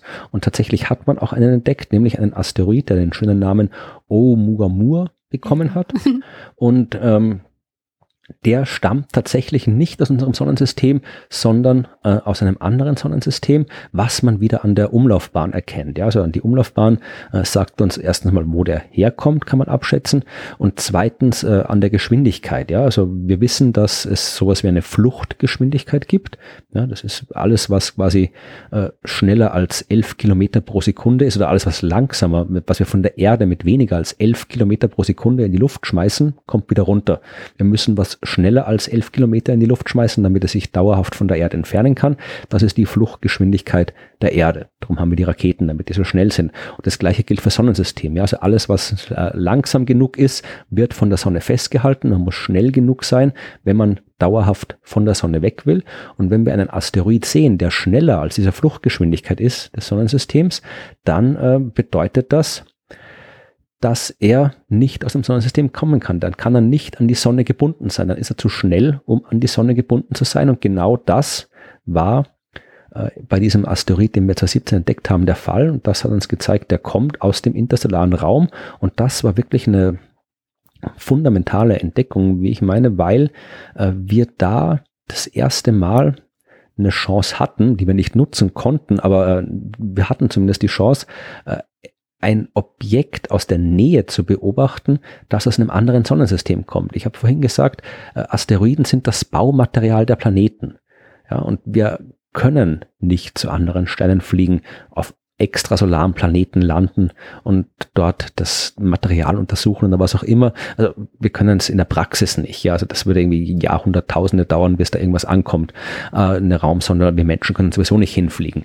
Aber diese interstellaren Asteroiden, das sind wirklich eine Chance, dass wir, dass da Material von anderen Sternen zu uns kommt.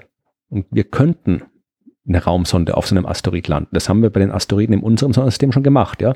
Äh, das könnten wir doch. In dem Fall haben wir es nicht gemacht, weil wir zu spät gemerkt haben, dass das Ding da ist. Aber äh, es werden andere interstellare Asteroiden kommen. Dann merken wir es hoffentlich früher. Mhm. Und dann können wir tatsächlich Material aus der Nähe untersuchen, das in einem anderen Sonnensystem entstanden ist. Und das äh, müsste uns, äh, wird uns wenn es denn mal passiert, wirklich äh, enorm wichtige Hinweise über die Entstehung der Erde, über die Entstehung des Sonnensystems, über die Entstehung anderer Planeten, über die Unterschiede zwischen anderen Planeten und der Erde, über die mögliche oder nicht mögliche Einzigartigkeit der Erde sagen. Also die Untersuchung der interstellaren Asteroiden, das wird, bin ich davon überzeugt, es hat das Potenzial, wirklich enorm viele, enorm fundamentale Fragen zu beantworten. Ja, ich muss sagen, ich finde das Gebiet auch wirklich extrem interessant. Gibt es denn schon einen neuen Kandidaten? Hat man schon was entdeckt? Äh, ich glaube, man hat einen zweiten äh, interstellaren Asteroid entdeckt, dessen Namen ich gerade nicht, kein Borisov, wenn ich mich richtig erinnere, äh, entdeckt vor einiger Zeit, aber ich glaube, mehr als diese zwei hat man äh, noch nicht gefunden. Aber wenn zwei ist besser als keiner und bis, bis 2017 hatten wir keinen, jetzt haben wir zwei. Das heißt, äh, wir werden, ich bin davon überzeugt, dass wir in nächster Zeit deutlich mehr Asteroiden finden werden. Je besser unsere Teleskope werden, desto früher werden wir sie finden können. Also ich denke, in den nächsten Jahren und Jahrzehnten wird die Anzahl der bekannten interstellaren Asteroiden deutlich anwachsen. Und dann, je mehr wir haben, desto besser stehen unsere Chancen, mal wirklich dort in der Nähe vorbeizufliegen und was zu landen. Gibt es denn Planungen für eine Forschungsmission? Planungen gibt's immer. Ja, also äh, niemand plant so viel äh, wie die Raumfahrttechnikerinnen und Techniker. Äh, das Problem ist, äh, dass irgendwie enorm viel von dem, was geplant wird, nie umgesetzt wird. Vor allem, weil die äh, Zeitskalen da auch so lang sind. Ja, also zum Beispiel das Hubble Weltraumteleskop. Ja, die ersten Ideen zum Hubble Weltraumteleskop hatte man in den 1940er Jahren. Hochgeflogen ist es dann irgendwann äh, in den 90er Jahren. Also das kann ewig dauern, bis so eine Raumfahrtmission umgesetzt wird.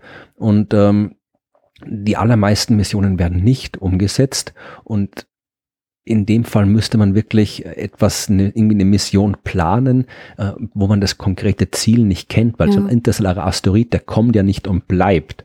Äh, da ist er, wie gesagt, der ist nicht, per, der ist zu schnell, um an die Sonne dauerhaft gebunden zu sein. Das heißt, der kommt, rauscht einmal um die Sonne rum und haut wieder ab in den interstellaren Raum.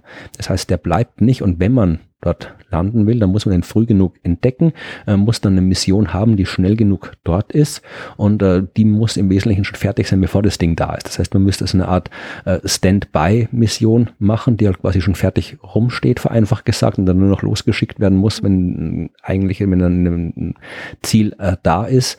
Äh, sowas ist meines Wissens nach nicht geplant. Ich glaube, es wäre auch politisch schwer durchzusetzen, sowas auf Standby zu bauen.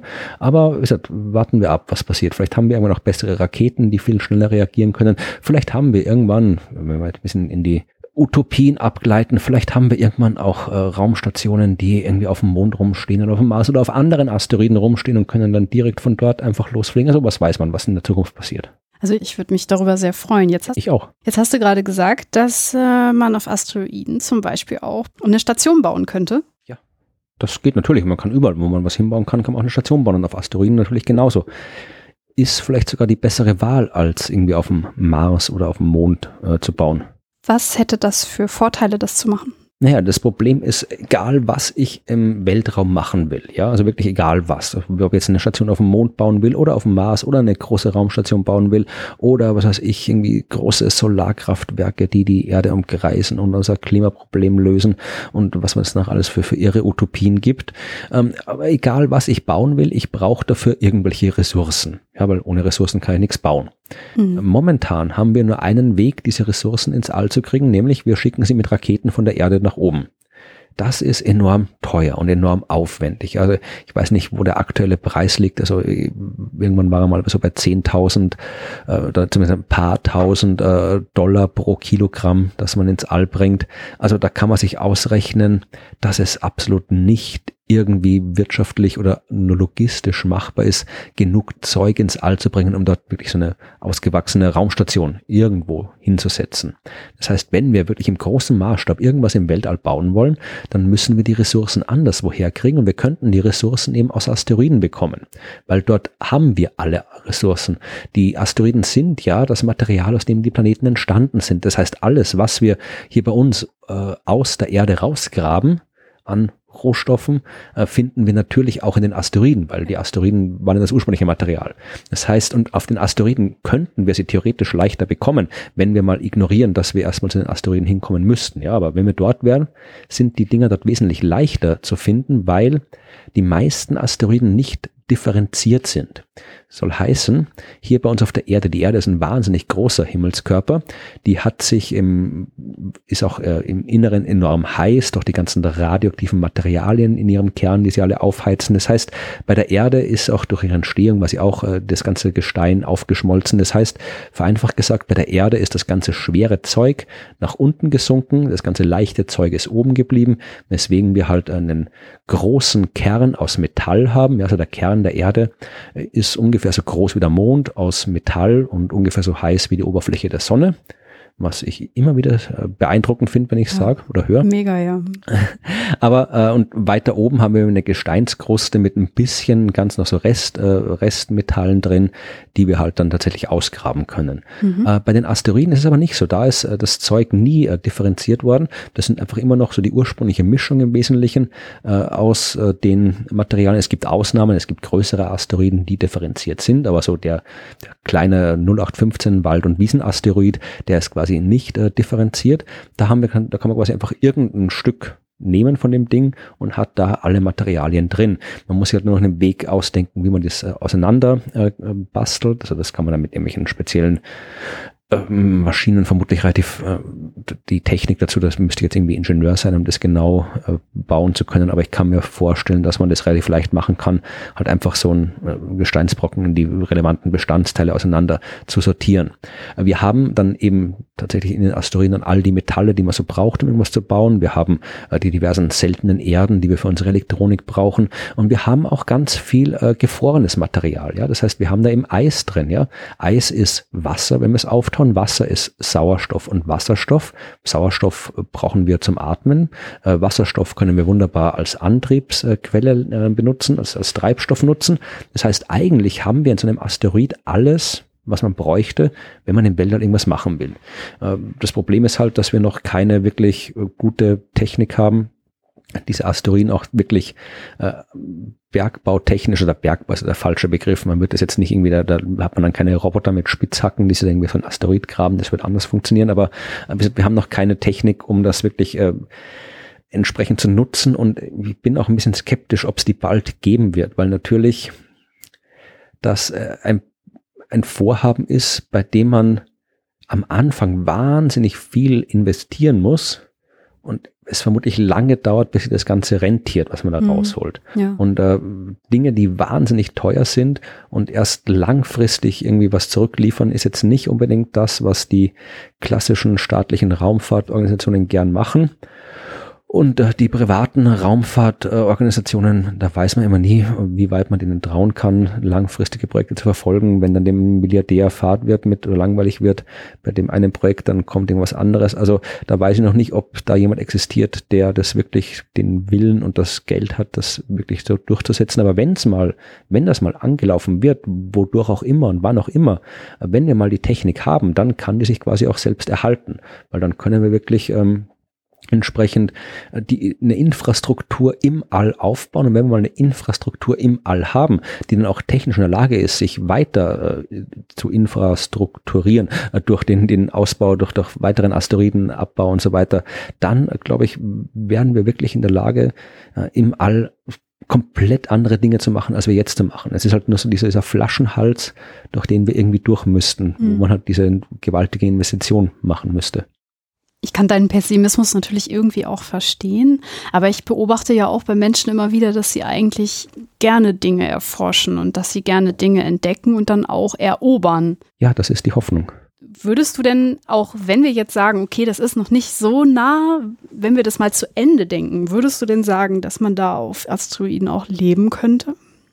Wie, gute Frage. Also äh, es ist, da, da verlasse zumindest ich äh, den Rahmen dessen, was ich vernünftigerweise wissenschaftlich sagen kann. Äh, vielleicht können das andere besser, aber was man sich tatsächlich vorstellen kann, ist, äh, dass man so einen Asteroiden nimmt und ihn quasi zu einer Raumstation in einem Raumschiff umbaut. Mhm. Also man kann, äh, wenn wir, wenn wir da schon die ganzen Materialien rausholen, mit denen wir Sachen bauen können, dann können wir so einen Asteroid vereinfacht gesagt aushöhlen mit dem ganzen Zeug, äh, den ganzen Rohstoffen, die wir dabei gewonnen haben, bauen wir uns dann irgendwie ein Habitat rein, bauen wir einen Antrieb dran und was auch immer. Und dann haben wir äh, quasi unsere eigene Raumstation, unser eigenes Raumschiff, das noch dazu, äh, wenn wir das vernünftig machen, durch eine schöne dicke Gesteinsschicht geschützt ist von all der kosmischen Strahlung und so weiter, die uns da draußen im Weltall stört. Also ich würde jetzt kein prinzipielles, irgendwie wissenschaftliches Problem sehen. Sagt irgendwie, das ist irgendwie, da brauchen wir komplett neue Wissenschaft, um das machen zu können. Es wäre natürlich absurd kompliziert und absurd teuer, das zu machen, aber es spricht jetzt nichts grundlegend äh, dagegen, dass wir einen Asteroid so umbauen, dass man darin wohnen kann. Darauf wahrscheinlich eher nicht, aber darin auf jeden Fall. Und äh, dass wir den Asteroid dann irgendwie auch vielleicht äh, durch die Gegend äh, schieben und schicken können und mit dem durch die Gegend fliegen können, also ein Asteroidenraumschiff bauen.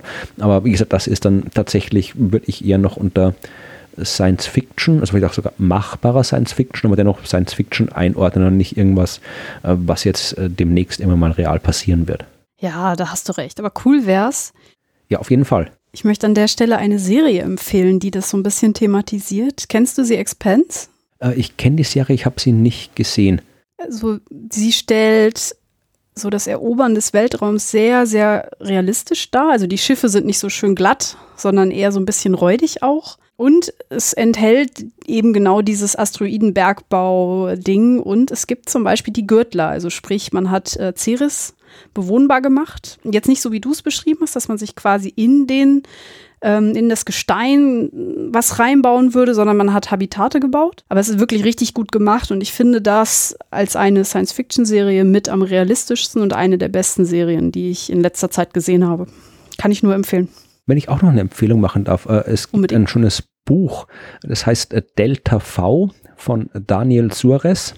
Da geht es auch um Asteroidenbergbau und ist wirklich auch meiner Meinung nach eine der realistischsten Darstellungen von Asteroidenbergbau, die mhm. ich gelesen habe, vor allem weil es wirklich ähm, nicht in einer Science-Fiction-Zukunft anfängt, sondern tatsächlich eben genau diesen Flaschenhals beschreibt, ah. den ich vorhin erwähnt habe. Ja. Also wirklich beschreibt, wie man da eben durchkommt dadurch und dann auch den Abbau dieser Rohstoffe wirklich äh, schön äh, beschreibt, realistisch beschreibt. Also wie man sich das vorzustellen hat, äh, wie die, äh, welche wissenschaftlichen, astronomischen, himmelsmechanischen man Probleme man da behandeln muss. Es ist ein sehr, sehr spannender Science-Fiction-Roman, der aber trotzdem sehr viel gute Wissenschaft enthält. Also kann ich nur empfehlen.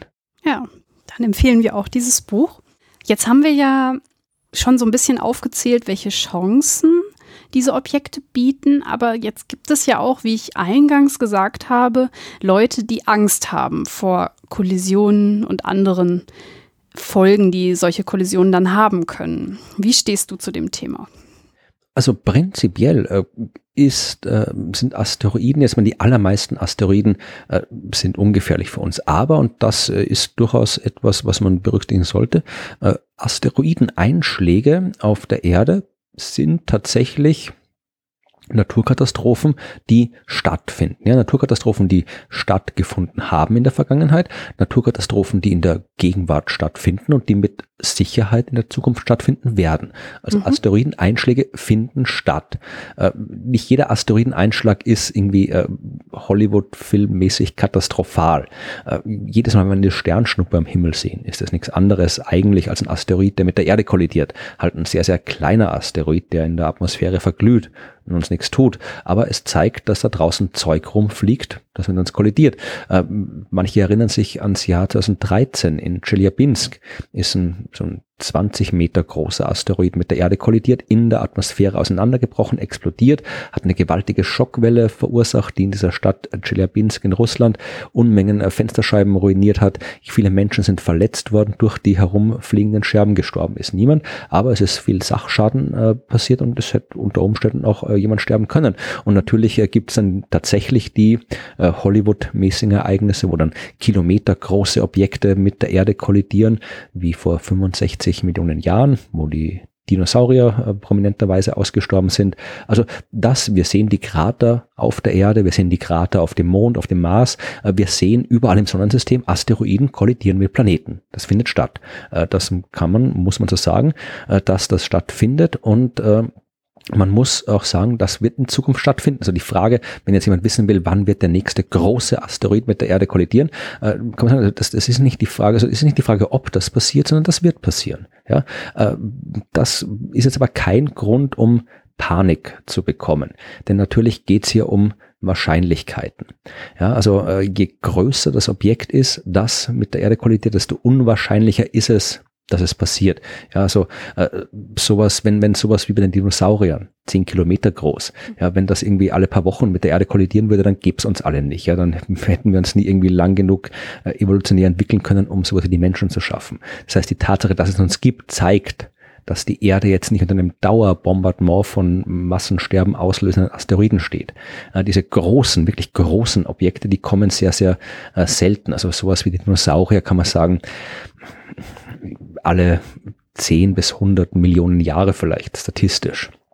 Kleinere Objekte wie bei Chelyabinsk vielleicht alle 50 bis 100 Jahre. Also da kommt auf Wahrscheinlichkeiten drauf an. Aber wie gesagt, Asteroideneinschläge sind tatsächlich, und das äh, sollte man durchaus berücksichtigen und durchaus öfter und weiter verbreitet sagen, Asteroideneinschläge sind sehr einzigartige Naturkatastrophen.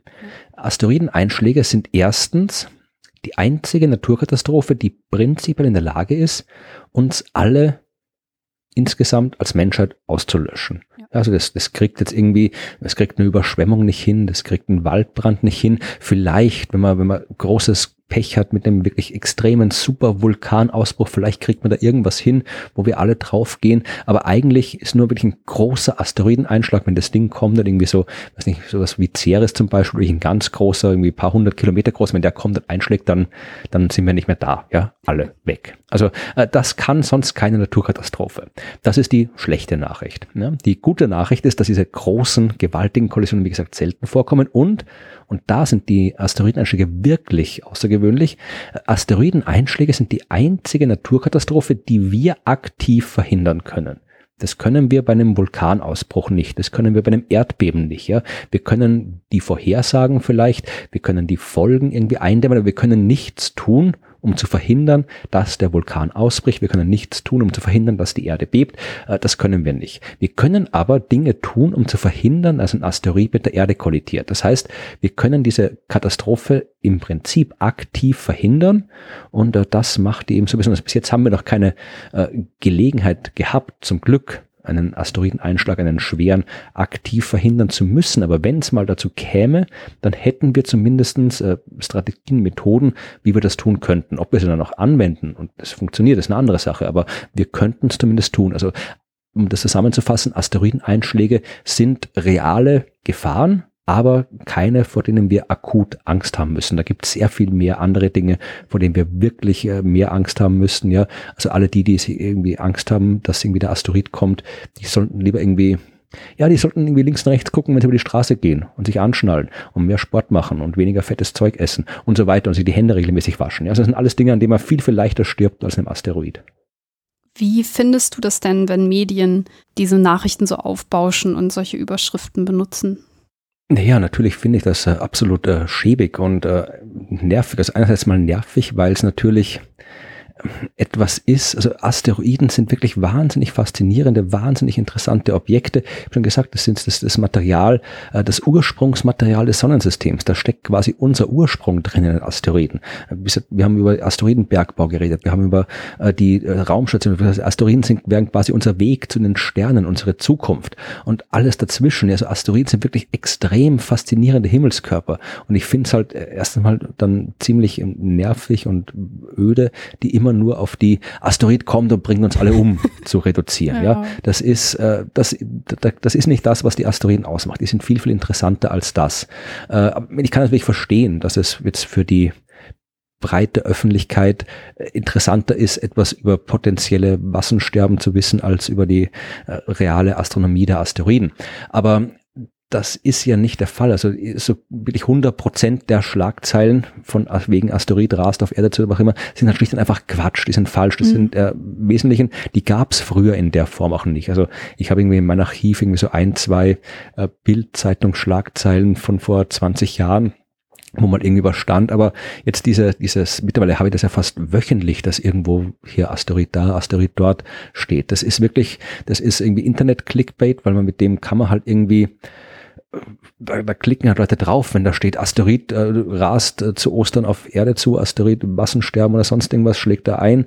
Äh, da klickt man natürlich drauf, vor allem wenn man keine Ahnung hat. Und die meisten Menschen haben halt keine Ahnung von Astronomie, weil Astronomie in Schulen nicht unterrichtet wird oder nur sehr bedingt unterrichtet wird. Also wenn ich jetzt irgendwie hier eine große Schlagzeile mache und hier erzähle, dass äh, aus dem Zoo in München feuerspeiende Drachen entkommen sind, die jetzt marodierend äh, durch, äh, durch, die durch Schwabing ziehen und alles abbrennen, dann wird jeder wissen, das ist Quatsch. Es gibt keine feuerspeiende Drachen und die wohnen auch nicht in München, ja. Äh, dann weiß jeder sofort, dass es Quatsch ist, ja. Aber wenn ich jetzt hier ähm, das bei den Asteroiden äh, erzähle, ja, Asteroid rast auf Erde zu in einem Abstand äh, von sechs Millionen Kilometern, die NASA warnt und so weiter, das klingt beeindruckend, das klingt bedrohend, aber wenn man jetzt irgendwie ein bisschen Ahnung von Astronomie hat, dann weiß man erstens, Asteroiden, das, die, die behalten sich an Naturgesetze, ja, die biegen nicht plötzlich spontan ab und kollidieren mit irgendwas. Wir wissen, wie die sich bewegen. Wir können die Bewegung vorhersagen. Ja, wenn wir das Ding beobachtet haben, können wir mit ziemlicher Genauigkeit sagen, wie die Wahrscheinlichkeit ist, dass der kollidiert. Ja, und wir können vor allem, wenn wir es denn äh, die, die Beobachtungsdaten es hergeben, können wir ziemlich exakt sagen, dass nichts passiert. Und wenn eine gewisse Wahrscheinlichkeit besteht aufgrund der Ungenauigkeiten, können wir auch diese Wahrscheinlichkeit quantifizieren. Mhm. Das ist das Erste. Also man muss da nicht spekulieren, man kann das genau wissen. Die Daten sind auch öffentlich, äh, kann man auch nichts irgendwie vertun Kartuschen verheimlichen. Also die, was soll man da verheimlichen? Das ist der Himmel, den kann man nicht verheimlichen. Da kann jeder hingucken, der möchte. Also all diese Daten äh, findet man öffentlich und ähm, die, das, also das, die Asteroiden kommen nicht äh, aus dem Nichts, die kommen nicht äh, irgendwie unerwartet. Wir können vorhersagen, was die tun und äh, vor allem diese Zahlen, die da mal steht, ja, also äh, jetzt diese Ast Osterasteroiden, die sollten irgendwie sechs oder sieben Millionen Kilometer Abstand vorbeifliegen. Dann steht meistens immer gerne dabei, ja, äh, das ist astronomisch gesehen ein, nur ein Streifschuss oder astronomisch gesehen ist das urwenig. Ja, was stimmt? Ich meine, Abstand zwischen Erde und Sonne sind 150 Millionen Kilometer, da ist sowas wie sechs Millionen, ist halt dann weniger. Aber die meisten Menschen wissen zum Beispiel nicht, wie weit ist der Mond von der Erde entfernt? Ja, 400.000 Kilometer im Durchschnitt. Ich kann doch irgendwie eine Schlagzeile machen, irgendwie ein dreieinhalbtausend Kilometer großes Objekt fliegt morgen in 400.000 Kilometern an der Erde vorbei. Ja, und übermorgen schon wieder. Mensch. Tag drauf auch ständig, ja. Äh, ist halt der Mond, der macht es immer seit viereinhalb Milliarden Jahren. Das tut uns nichts. Und wenn da so ein Asteroid im 16-fachen Mondabstand vorbeifliegt, irgendwie so ein 200 Meter großes Felsbröckelchen, dann ist uns das komplett egal, ja. Und der wird auch nicht absolut irgendwie spontan abbiegen und auf die Erde fliegen. Äh, das ist halt, wie gesagt, das, das ist eine Nicht-Nachricht. Das ist, das ist nicht mal eine Nicht-Nachricht. Das ist einfach, das ist der Status quo. Asteroiden fliegen durchs Weltall. Und äh, manche näher, manche weiter weg. Wirklich relevant wäre es halt, wenn der so nah an der Erde vorbeifliegt und die Beobachtungsdaten so ungenau sind, dass wir eben nicht ausschließen können, dass der Abstand, in dem er vorbeifliegt, null Kilometer beträgt. Ja. ja. Äh, dann wäre es eine relevante Nachricht, aber das ist halt in so wie, das ist halt, war halt durch bis, es war glaube ich noch nie der Fall, dass wir, einmal gab es einen Asteroid Apophis, wo für ein paar äh, Wochen nicht ganz klar war, ob er kollidieren wird oder nicht, aber da, auch da weiß man mittlerweile, der wird der nah, der wird wirklich nah vorbeifliegen, das sind nur ein paar zehntausend Kilometer, aber auch der wird nicht kollidieren. Also wie gesagt, ich, ich will jetzt nicht sagen, äh, dass Asteroiden nie mit der Erde kollidieren können, habe ich ja vorhin gerade gesagt, dass es nicht der Fall ist. Aber äh, nur weil ein Asteroid in der Nähe an der Erde vorbeifliegt, ist das noch keine Nachricht. Das ist etwas, man kann damit halt so schön äh, Panik verbreiten, weil das durch Hollywood und Science Fiction so ein klassischer Bösewicht ist. Der Asteroid kommt und kollidiert, da braucht man nicht viel Wissenschaft erklären, da kann man sagen, Asteroid rast auf Erde zu und alle wissen, was sie, mit was sie rechnen müssen. Das kann man wunderbar als Clickbait einsetzen, aber es ärgert mich halt, weil äh, das eine, erstens mal bei den Menschen ein komplett falsches Bild des Universums erzeugt, das, als das Universum als etwas, vor dem man Angst haben muss, das Universum als etwas, das uns umbringen wird. Und äh, weil dadurch auch die Aufnahmefähigkeit. Also der, wenn, wenn die Menschen immer nur erzählt bekommen, die Asteroiden bringen uns alle um, die Asteroiden müssen wir Angst haben, dann äh, vergibt man die Chance, den Menschen was wirklich Cooles über das Universum zu erzählen. Und das ärgert mich halt. Also, dass, dass Menschen Angst gemacht wird, das ärgert mich in so gut, egal, unabhängig vom Thema. Ja, also das macht, passiert in den Medien nicht nur bei Asteroiden, das passiert ja bei so gut wie allen Themen, dass die Medien sich überlegen, wie sie was möglich paar möglichst äh, hysterisch und panisch äh, darstellen können. Und bei den Asteroiden ärgert es mich persönlich halt, weil das mein Gebiet ist, aber es ärgert mich immer. Und man könnte halt, ja, man könnte so viele andere coole Geschichten über Asteroiden erzählen und es ist schade, dass man immer nur die eine erzählt, die noch dazu falsch ist. Was würdest du denn sagen, wo man nachgucken kann, wenn man seriöse Informationen haben möchte? Also halt, es gibt jetzt wieder eine Zeitung, die sich da vertut und halt äh, Panik schürt und man möchte jetzt wissen, okay, wie ist denn das wirklich mit der Wahrscheinlichkeit? Wo kann man nachschauen? Also das ist ganz einfach. Also wenn ihr irgendwo lest, dass der Asteroid so und so mit der Erde kollidieren wird, äh, schaltet den Fernseher ein. Wenn da kein Wissenschaftler oder keine Wissenschaftlerin sitzt und live in der Tagesschau oder in der Zeit im Bild oder sonst wo erklärt, was abgeht, dann passiert nichts. Mhm. Ja, weil irgendwie das, das Asteroid, das ist, das ist wirklich nichts, das ist nichts, was man geheim halten kann. Das kann man wirklich nicht geheim halten. Und nicht möchte. Das ist nichts, was nur in irgendwelchen äh, geheimen Internetforen bekannt ist oder sowas, sondern wenn die Erde wirklich äh, von einem Asteroid getroffen wird in naher Zukunft und dann ist das bekannt, dann ist das öffentlich und dann wird das kein Nachrichtensender, dann wird das, das, das weiß man, wenn sowas bevorsteht. Ja, also das ist quasi mal der, der, die Frage für den, äh, für den Akutfall. Äh, man kann, wenn man es aus jetzt quasi wirklich den, die wissenschaftlichen äh, Grundlagen haben will, also wirklich die Kollisionswahrscheinlichkeiten der erdnahen Asteroiden, dann empfehle ich zum Beispiel immer das, äh, die Sentry-Seite der NASA. Mhm. Das ist äh, eine Datensammlung, Sentry Earth Impact Monitoring heißt das. Äh, das ist äh, eine Datensammlung, wo halt alle bekannten Daten von an Asteroiden aufgeführt sind, die halt in die Nähe der Erde kommen können. Die Adresse kann ich dir dann schicken oder man gibt einfach äh, Sentry NASA ein, dann kommt man da auch hin. Ich verlinke Und, das für die da, Hörerinnen in den äh, Shownotes. Sehr gut, ja.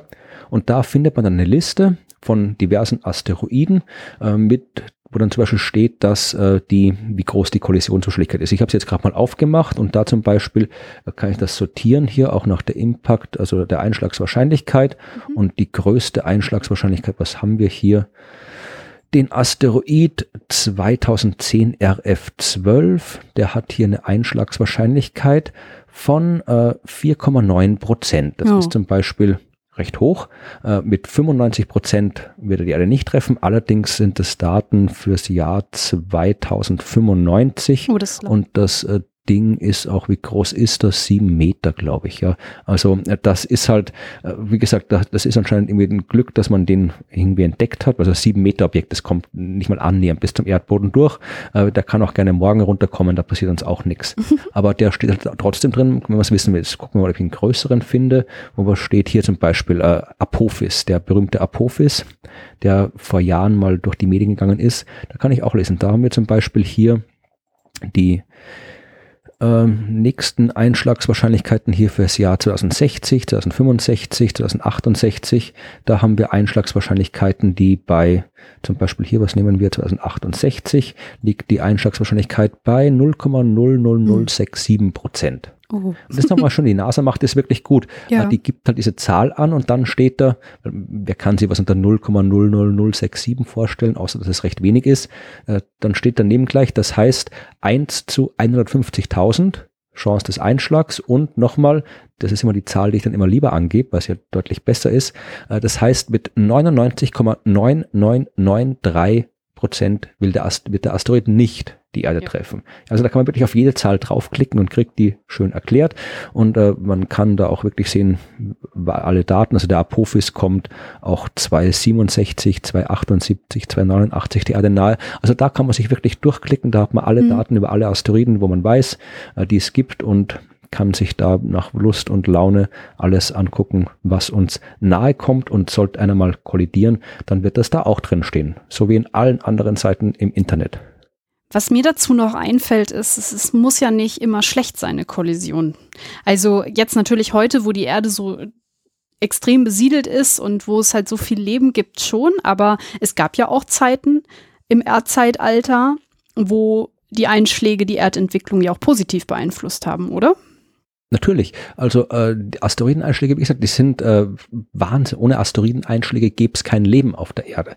Also die Asteroiden, mal abgesehen davon, dass die Asteroiden erstmal die Erde überhaupt gebildet haben, äh, haben die Asteroiden auch ähm, vermutlich einen großen Teil des Wassers auf die Erde gebracht, wie mhm. wir heute wissen. Also wir wissen, dass ein Großteil des Oberflächenwassers, das wir heute haben, also das, was in den Meeren und in den Flüssen und den Seen rumschwimmt, äh, dass wir das nicht hatten, nachdem die Erde entstanden ist, weil die ein extrem heißer Himmelskörper war, ein extrem trockener der Himmelskörper nach ihrer Entstehung. Da gab es ein bisschen was, äh, ist aus, dem, aus den Vulkanen, aus dem Erdinneren ausgegast in die Atmosphäre und dann flüssig geworden. Aber das meiste stammt tatsächlich äh, von außerhalb, ist mhm. durch Asteroiden und Kometen äh, auf die Erde gekommen. Da ist ja, wie gesagt, Eis drinnen. Und jedes Mal, wenn so ein Ding auf der Erde einschlägt, landet das Zeug dann eben auch bei uns auf der Erde. Das heißt, die haben erst die Voraussetzungen geschaffen, dass Leben entstehen kann. Es, wir wissen auch, dass sehr viele komplexe Moleküle auf Asteroiden existieren können.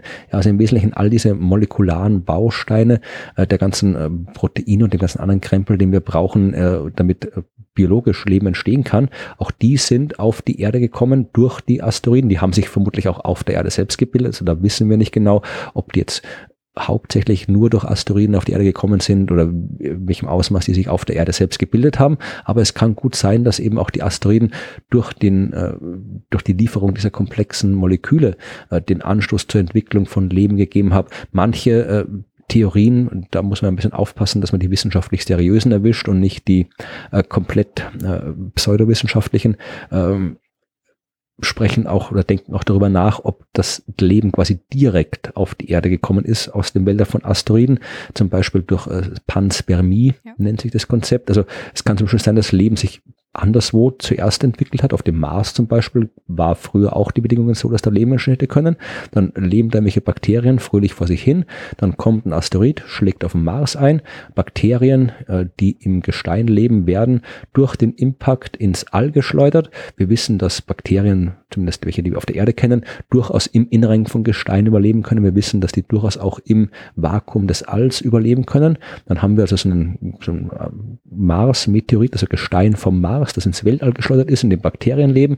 Dann fliegt es eine Zeit lang durchs Weltall, schlägt irgendwann auf der Erde ein und bums haben wir Bakterien vom Mars, die auf der Erde gelandet sind und dort das Leben auf der Erde gestartet haben. Also das ist, wie gesagt, relativ unwahrscheinlich, aber zumindest wissenschaftlich plausibel. Ob es wirklich so war, werden wir frühestens dann wissen, wenn wir auf dem Mars mal äh, Spuren oder echte Bakterien entdecken sollten und das vergleichen können. Aber es, es, gibt viele Theorien, sei es jetzt indirekte Panspermie, direkte Panspermie oder halt nur den, das Wasser, das uns halt irgendwie sagt, dass die Asteroiden wahnsinnig wichtig waren, um die Erde zu dem Planeten zu machen, mit dem Leben zu machen, das wir heute dort finden. Das zeigt mal wieder, wie vielseitig Asteroiden sind. Also echt beeindruckende Objekte. Ja, allerdings. Würdest du denn sagen, wir haben ja jetzt super viel über Forschung gesprochen, dass es noch offene Fragen gibt? Ah, jede Menge. Also jeder Asteroid ist quasi eine eigene offene Frage. Also Asteroiden sind eben nicht äh, die, diese simplen Felsbrocken, sondern jeder Asteroid ist eine eigene Welt, eine eigene kleine Welt, die man wie eine eigene Welt erforschen muss. Man hatte gesehen, was passiert ist, äh, wie die äh, Raumsonde Rosetta zu Churyumov-Gerasimenko geflogen ist. Gut, das war jetzt ein Komet und kein Asteroid, aber in dem Fall kann man die durchaus gleichsetzen. Ja. Äh, da, da da wird, werden die Leute noch Jahrzehnte forschen an den Daten, weil wir da so viel gelernt haben. Und genauso gut, also jedes mit dem, was wir bei Pluto gefunden haben, bei diesem kurzen Vorbeiflug, wird man ebenfalls noch Jahre beschäftigt oh ja. sein. Selbst bei Arrokot, bei dem kleinen äh, winzigen Drum ganz draußen, selbst da, also jeder, jeder Asteroid, den wir aus der Nähe sehen, beantwortet mindestens so viele Fragen, wie er neue aufwirft, weil wir eben äh, weil das eben eigene Welten sind. Ja, wir müssten, wir haben noch, wir haben es immer noch nicht geschafft, wirklich äh, auf einem Asteroid zu landen. Also ein bisschen schon. Es gab äh, japanische Missionen, NASA-Missionen, die ein bisschen Material von Asteroiden eingesammelt haben, das jetzt zur Erde bringen. Dann haben wir wirklich Original-Asteroidenmaterial, das wir untersuchen können. Aber es wäre wirklich schön, da mal zum Beispiel mit dem ganzen Technikkram, das wir regelmäßig zum Mars schicken, all diese mobilen Laboratorien, diese äh, geologischen, also die, die da das Gestein hämmern, bohren, äh, chemischen untersuchen, wenn wir sowas zu einem Asteroid schicken könnten. Wirklich vielleicht oh, die ja. komplexen Moleküle, die darum sind im Gestein, wirklich mit einem mobilen chemischen Labor untersuchen können, schauen können, wie sehr ähneln diese Moleküle ähm, den Molekülen hier auf uns auf der Erde. Also da, da, die Asteroidenforschung, da ist noch, das ist eine, eine komplette astronomische Welt, die uns offen steht, äh, wo wir noch wahnsinnig viel erforschen können, sollen und müssen. Das würde ich auch so sehen. Haben wir denn jetzt zu dem Thema noch irgendwas vergessen, irgendwas, was dir wichtig ist, was wir nochmal sagen sollten? Naja, ich habe mich mein, Jahre meines Lebens mit dem Thema beschäftigt. Also ich könnte vermutlich auch Jahre meines Lebens über das Thema erzählen. Also insofern äh, haben wir noch viel vergessen, aber jetzt mal zumindest im Rahmen dieses Podcasts haben wir ausreichend viel erzählt. Ich habe vergessen, Werbung für mein Buch über Asteroiden zu machen, aber das ist nicht so wichtig. Das ist schon einige Jahre alt. Äh, Wer es finden will, wird es finden. Und Sag doch einmal den Titel. Der heißt Asteroid Now. Äh, ich weiß, weiß, gar nicht, wie der Untertitel ist. Irgendwas war mit Asteroiden und, und äh, Wege in die Zukunft oder sowas. Ach, das ist keine gute Werbung, wenn ich nicht mal den Untertitel meines eigenen Buchs kenne. Wir werden das Aber verlinken. In den Ja, das ist gut. Ich, meine, ich habe dazwischen zu meiner Verteidigung, muss ich sagen, noch irgendwie äh, drei andere Bücher äh, geschrieben. Also da kann ich das schon mal vergessen. Aber äh, da ist im Wesentlichen all das drin, was ich jetzt erzählt habe. Da geht's hier, warum die Zukunft der Menschheit in den Sternen liegt. Oh, so ist das schöne Ding. Und da habe ich halt im Prinzip all das erzählt, also Asteroiden, was sie sind, wo sie herkommen, äh, was sie Gutes für uns getan haben, was sie Schlechtes für uns tun könnten durch die Einschläge, äh, wie wir die Asteroiden nutzen können und so weiter und so fort. Also da steht alles drin über Asteroiden, was ich in dem Buch über Asteroiden sagen wollte. Aber gesagt, wichtig ist mir wirklich, wenn ihr irgendwo was über Asteroiden hört, stellt sie euch nicht als äh, langweilige Felsbrocken vor, stellt sie euch nicht als äh, Bösewichte vor, die uns alle umbringen, sondern stellt sie euch als eigene kleine Welt vor, als genauso komplex und faszinierend wie den Mars, wie die Venus, wie den Pluto, was auch immer. Äh, Asteroiden sind mehr, als sie auf den ersten Blick zu sein scheinen. Das sollten alle im Kopf behalten, das wäre mir noch wichtig. Das ist doch ein sehr gutes Schlusswort. Ich bedanke mich deswegen schon einmal bei dir für die wirklich vielen Geschichten. Es war wirklich toll. Danke dafür. Dankeschön. Und liebe HörerInnen, falls ihr mir ein Feedback geben wollt, könnt ihr das gerne tun. Am liebsten über die Kommentare auf meiner Seite. In die Kommentarsektion kommt ihr, indem ihr auf den Episodentitel klickt und dann seht ihr eine Kommentarfunktion, wo ihr eure Meinung oder Anmerkungen oder Verbesserungen hinterlassen könnt. Ich würde mich natürlich auch freuen, wenn ihr die Sendung bewerten würdet. Das geht zum Beispiel auf iTunes oder es gibt auch andere Podcast-Portale, die mich führen und an die Spotify-Hörer. Ich würde mich natürlich sehr freuen, wenn ihr meinem Podcast folgen würdet. An der Stelle schon mal vielen Dank dafür. Und ja, und dann kommen wir zum letzten Teil der Sendung. Wie immer gebe ich im letzten Teil der Sendung meinem Gast immer gerne ein Horoskop mit auf den Weg. Und da bin ich ja sicherlich bei dir genau richtig als Astronom. Ja, ja, auf jeden Fall.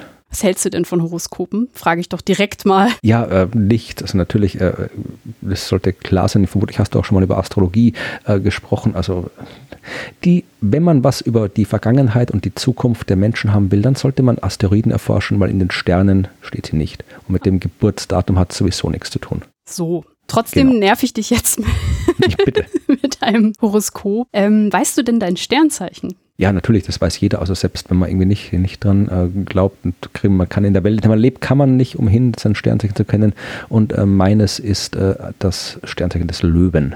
Oh, Löwe. Ich habe mir genau. für dich natürlich was ganz Besonderes ausgedacht, weil ähm, ich kann dich natürlich nicht jetzt einfach mit irgendeinem so Zeitungshoroskop ähm, äh, in den Abend entlassen, sondern ich habe ein Asteroiden-Horoskop rausgesucht.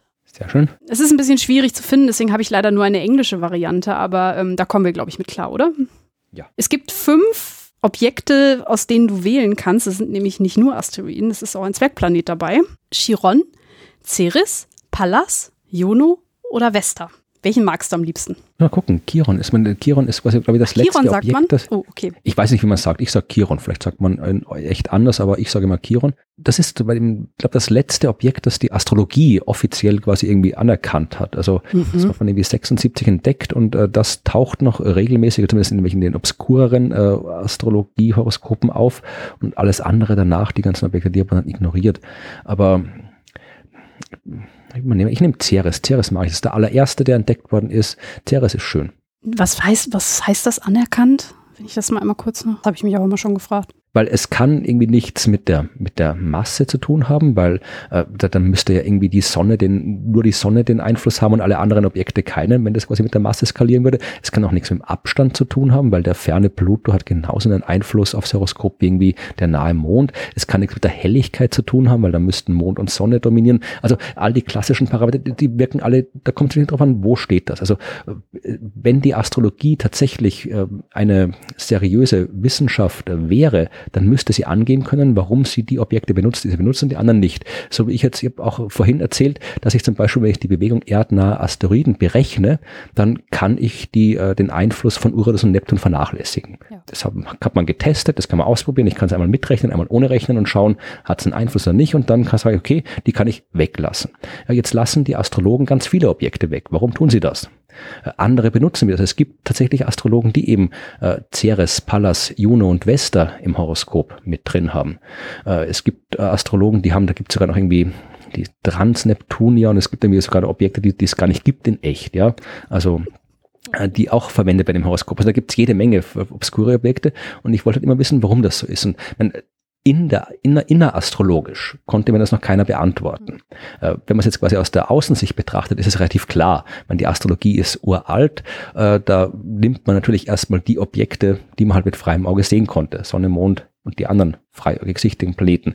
Dann, äh, als dann die anderen Uranus, Neptun und so weiter entdeckt worden sind, Pluto, da hat man, das, die waren quasi noch prominent genug, als dass die Astrologen die mit reinnehmen konnten. Also wenn sie jetzt die einen äh, Planeten mit drin haben, dann müssen sie halt die anderen Planeten auch noch irgendwie mit reinkriegen. Äh, dass man das ein paar in der Astrologie, eben so wie das Horoskop, dass du mir dann, wenn ich aufgehört habe zu schwafeln, irgendwie vorlesen wirst, dass die irgendwie so gut. Ceres, Pallas, Juno und Vesta und so weiter benutzen. Das liegt eben unter anderem vermutlich daran, dass deren Entdeckung damals auch enorm prominent war. Also Ceres, äh, als Ceres 1801 entdeckt wurde, war das ein riesen, eine Riesensensation. Denn man hat es äh, für einen Planeten gehalten, äh, Ceres, einem Planeten, dessen Existenz sogar vorhergesagt war, weil man genau in der Lücke zwischen Mars und Jupiter einen Planeten vermutet hat, aus verschiedensten Gründen, auf die ich jetzt nicht eingehen will. Also das war wirklich eine große Sensation, dass der entdeckt worden ist und genauso dann die anderen danach. Man hat eben auch wirklich für lange Zeit äh, Ceres, Pallas, Juno, Vesta und ich glaube die ersten 10, 12 Asteroiden, die man gefunden hat im 19. Jahrhundert, hat man wirklich überall und oft als Planet bezeichnet. Das war ganz genauso bis heute, bis noch bis vor, vor ein paar Jahren üblich war, dass eben Pluto ein Planet ist, war damals, wenn du da jemanden gefragt hast, wie heißen Planeten, wäre Ceres damit dabei gewesen. Und insofern wundert es mich nicht, dass eben sowas wie Ceres, Palla, Juno und Vesta auch ihren Weg die Astrologie gefunden haben, weil die eben prominent genug waren, um da quasi die Aufmerksamkeit zu erregen. Und jetzt um auf äh, Chiron zurückzukommen. Chiron ist, wenn ich mich nicht ganz täusche, 1976 entdeckt worden und war insofern besonders, als Chiron äh, das erste Objekt war, dass sich so wie die erdnahen Asteroiden sich zwischen äh, den inneren Planeten bewegen, bewegt sich Chiron zwischen den äußeren Planeten. Ja, also wir haben auch quasi so wie wir die erdnahen Asteroiden haben, gibt es auch ähm, eine Asteroidenpopulation, die sich zwischen Neptun und Jupiter bewegt, also zwischen den äußeren Planeten hin und her. Und da war Chiron mit dabei und Chiron ist auch noch so ein Mittelding zwischen Komet und Asteroid. Aha. Also der ist quasi ein bisschen, also hat, hat Eigenschaften eines Asteroiden, ist aber auch ein bisschen aktiv, also auch da kommt äh, Gas raus, also da es hat viel Eis, das dann quasi ab und zu mal so kometare Aktivität zeigt. Also der war auch prominent genug und noch dazu Ende der 70er Jahre, da hat die Astrologie auch gerade sehr, ähm, war sehr prominent mit der ganzen New Age und Welle und so weiter. Das heißt, das war so der letzte, der halt noch in der Mainstream-Astrologie ab und zu aufgetaucht ist und dann halt danach, also wirklich all die, die damals hatten wir ja noch nichts, 76 hat man noch nichts von, von den ganzen Käufergürtelobjekten gewusst, nichts von Exoplaneten gewusst, die ganzen anderen, also das hat man dann hm, seitdem wieder ignoriert. Also insofern ist Chiron halt der letzte wirklich, der mit da reingerutscht ist, aber was halt immer noch nicht die Frage beantwortet, warum die Astrologen, Astrologen die Objekte verwenden, die sie verwenden, äh, zumindest aus einer vernünftigen innerastrologischen Sicht. Also ich muss ja sagen, nach dem, was du gerade gesagt hast, würde ich mich ja fragen, warum wir nicht hinfliegen, weil ich das eigentlich viel spannender fände. Ich würde das Ding gern mal sehen. Ja, natürlich. Also ja, klar, überall. Wir sollten überall hinfliegen. Auch ja. dorthin. So, jetzt behaupten ja die Astrologen, dass ähm, auch diese fünf Objekte Einfluss auf dich haben und du hast dir Ceres ausgesucht, dann will genau, ich mal ja. gucken, ob das, was hier steht, denn wirklich irgendwas mit dir zu tun hat. Ceres in Leo takes pride in nurturing others. They are cheerful and optimistic, at least in public. They provide a living example of the self assured personality. They have a way of infusing others with confidence as well. While they aren't the best at nurturing emotionally, they are dedicated. Nurturing others also helps Ceres in Leo feel good about themselves. They love attention and respect. They are creative and independent and foster these traits in others. They help others find their creative muse and make the most of it. Self expression is all important to them. Na? Ja, also das waren eigentlich fast ausschließlich positive Eigenschaften, weswegen ich davon ausgehen kann, dass das alles einwandfrei auf mich zutrifft. Aber wie es halt immer so ist mit den astrologischen Texten, die halt immer, hätte ich einen anderen genommen, hätte es vermutlich genauso gut gepasst. Also das ist immer so, entweder so formuliert, dass man es halt wirklich gerne auf sich äh, passen haben möchte. Vermutlich Leute, die mir zuge die jetzt zugehört haben und mich persönlich sehr gut kennen, werden vermutlich äh, bei manchen äh, Dingen der Meinung sein, dass es nicht ganz so gut auf mich passt. Also da will ich vielleicht mehr, dass es auf mich passt, als es in Realität der Fall ist. Aber wie gesagt, ich nehme die positiven äh, Zuschreibungen gerne an. Und was mich wirklich interessiert wird, es gibt ja auch einen Asteroid, der nach mir benannt ist. Also ich würde gerne wissen, wie der mich beeinflusst, falls das mal irgendwie die Astrologie bitte rausfinden kann.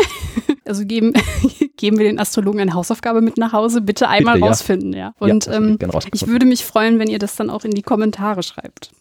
Aber bitte nur ernsthafte Antworten, ist natürlich. Ja, nur, nur ernsthafte Astrologie. Wir wollen keine, keine Schundastrologie. Wir wollen wirklich nee. ernsthafte Astrologie, sonst mache ich das nicht. Nee, also hier, das kommt uns ja nicht unter. Genau. Naja, also auf jeden Fall bist du ja ein offensichtlich sehr positiver Mensch, der andere mit beeinflussen möchte. Das kann man, wie gesagt, positiv oder negativ interpretieren und ich interpretiere es gerne positiv. Ja, ich fand diesen Satz hier, ähm, at least in public bist du cheerful und optimistic. Ah ja. Ja, ne, ich glaube, zu Hause, da, da, da, da nicht. Da sitze ich nur in der Ecke und heule. Oh nein. Nein, tue ich nicht. Oh. Nur wenn ich irgendwie schlechte Schlagzeilen über äh, Astrologie und Asteroiden lesen muss, dann schon. Naja, wir haben ja jetzt versucht, zumindest mit der Sendung so ein kleines Gegengewicht aufzubauen und ähm, mit deinem äh, positiven, äh, was, was steht hier und so weiter, ne? Und hast du auf jeden Fall eine gute Botschaft nach außen ähm, gebracht, so äh, rumstammel hier, ne? Und im Zweifel, das haben wir ja schon während der Sendung festgestellt, einfach mal schaukeln gehen. Genau, schaukeln gehen ist immer gut. Okay, also, dann machen wir den Sack an der Stelle zu und ich bedanke mich ein zweites Mal bei dir. Gern geschehen. Und euch, liebe HörerInnen, danke fürs Zuhören. Tschüss!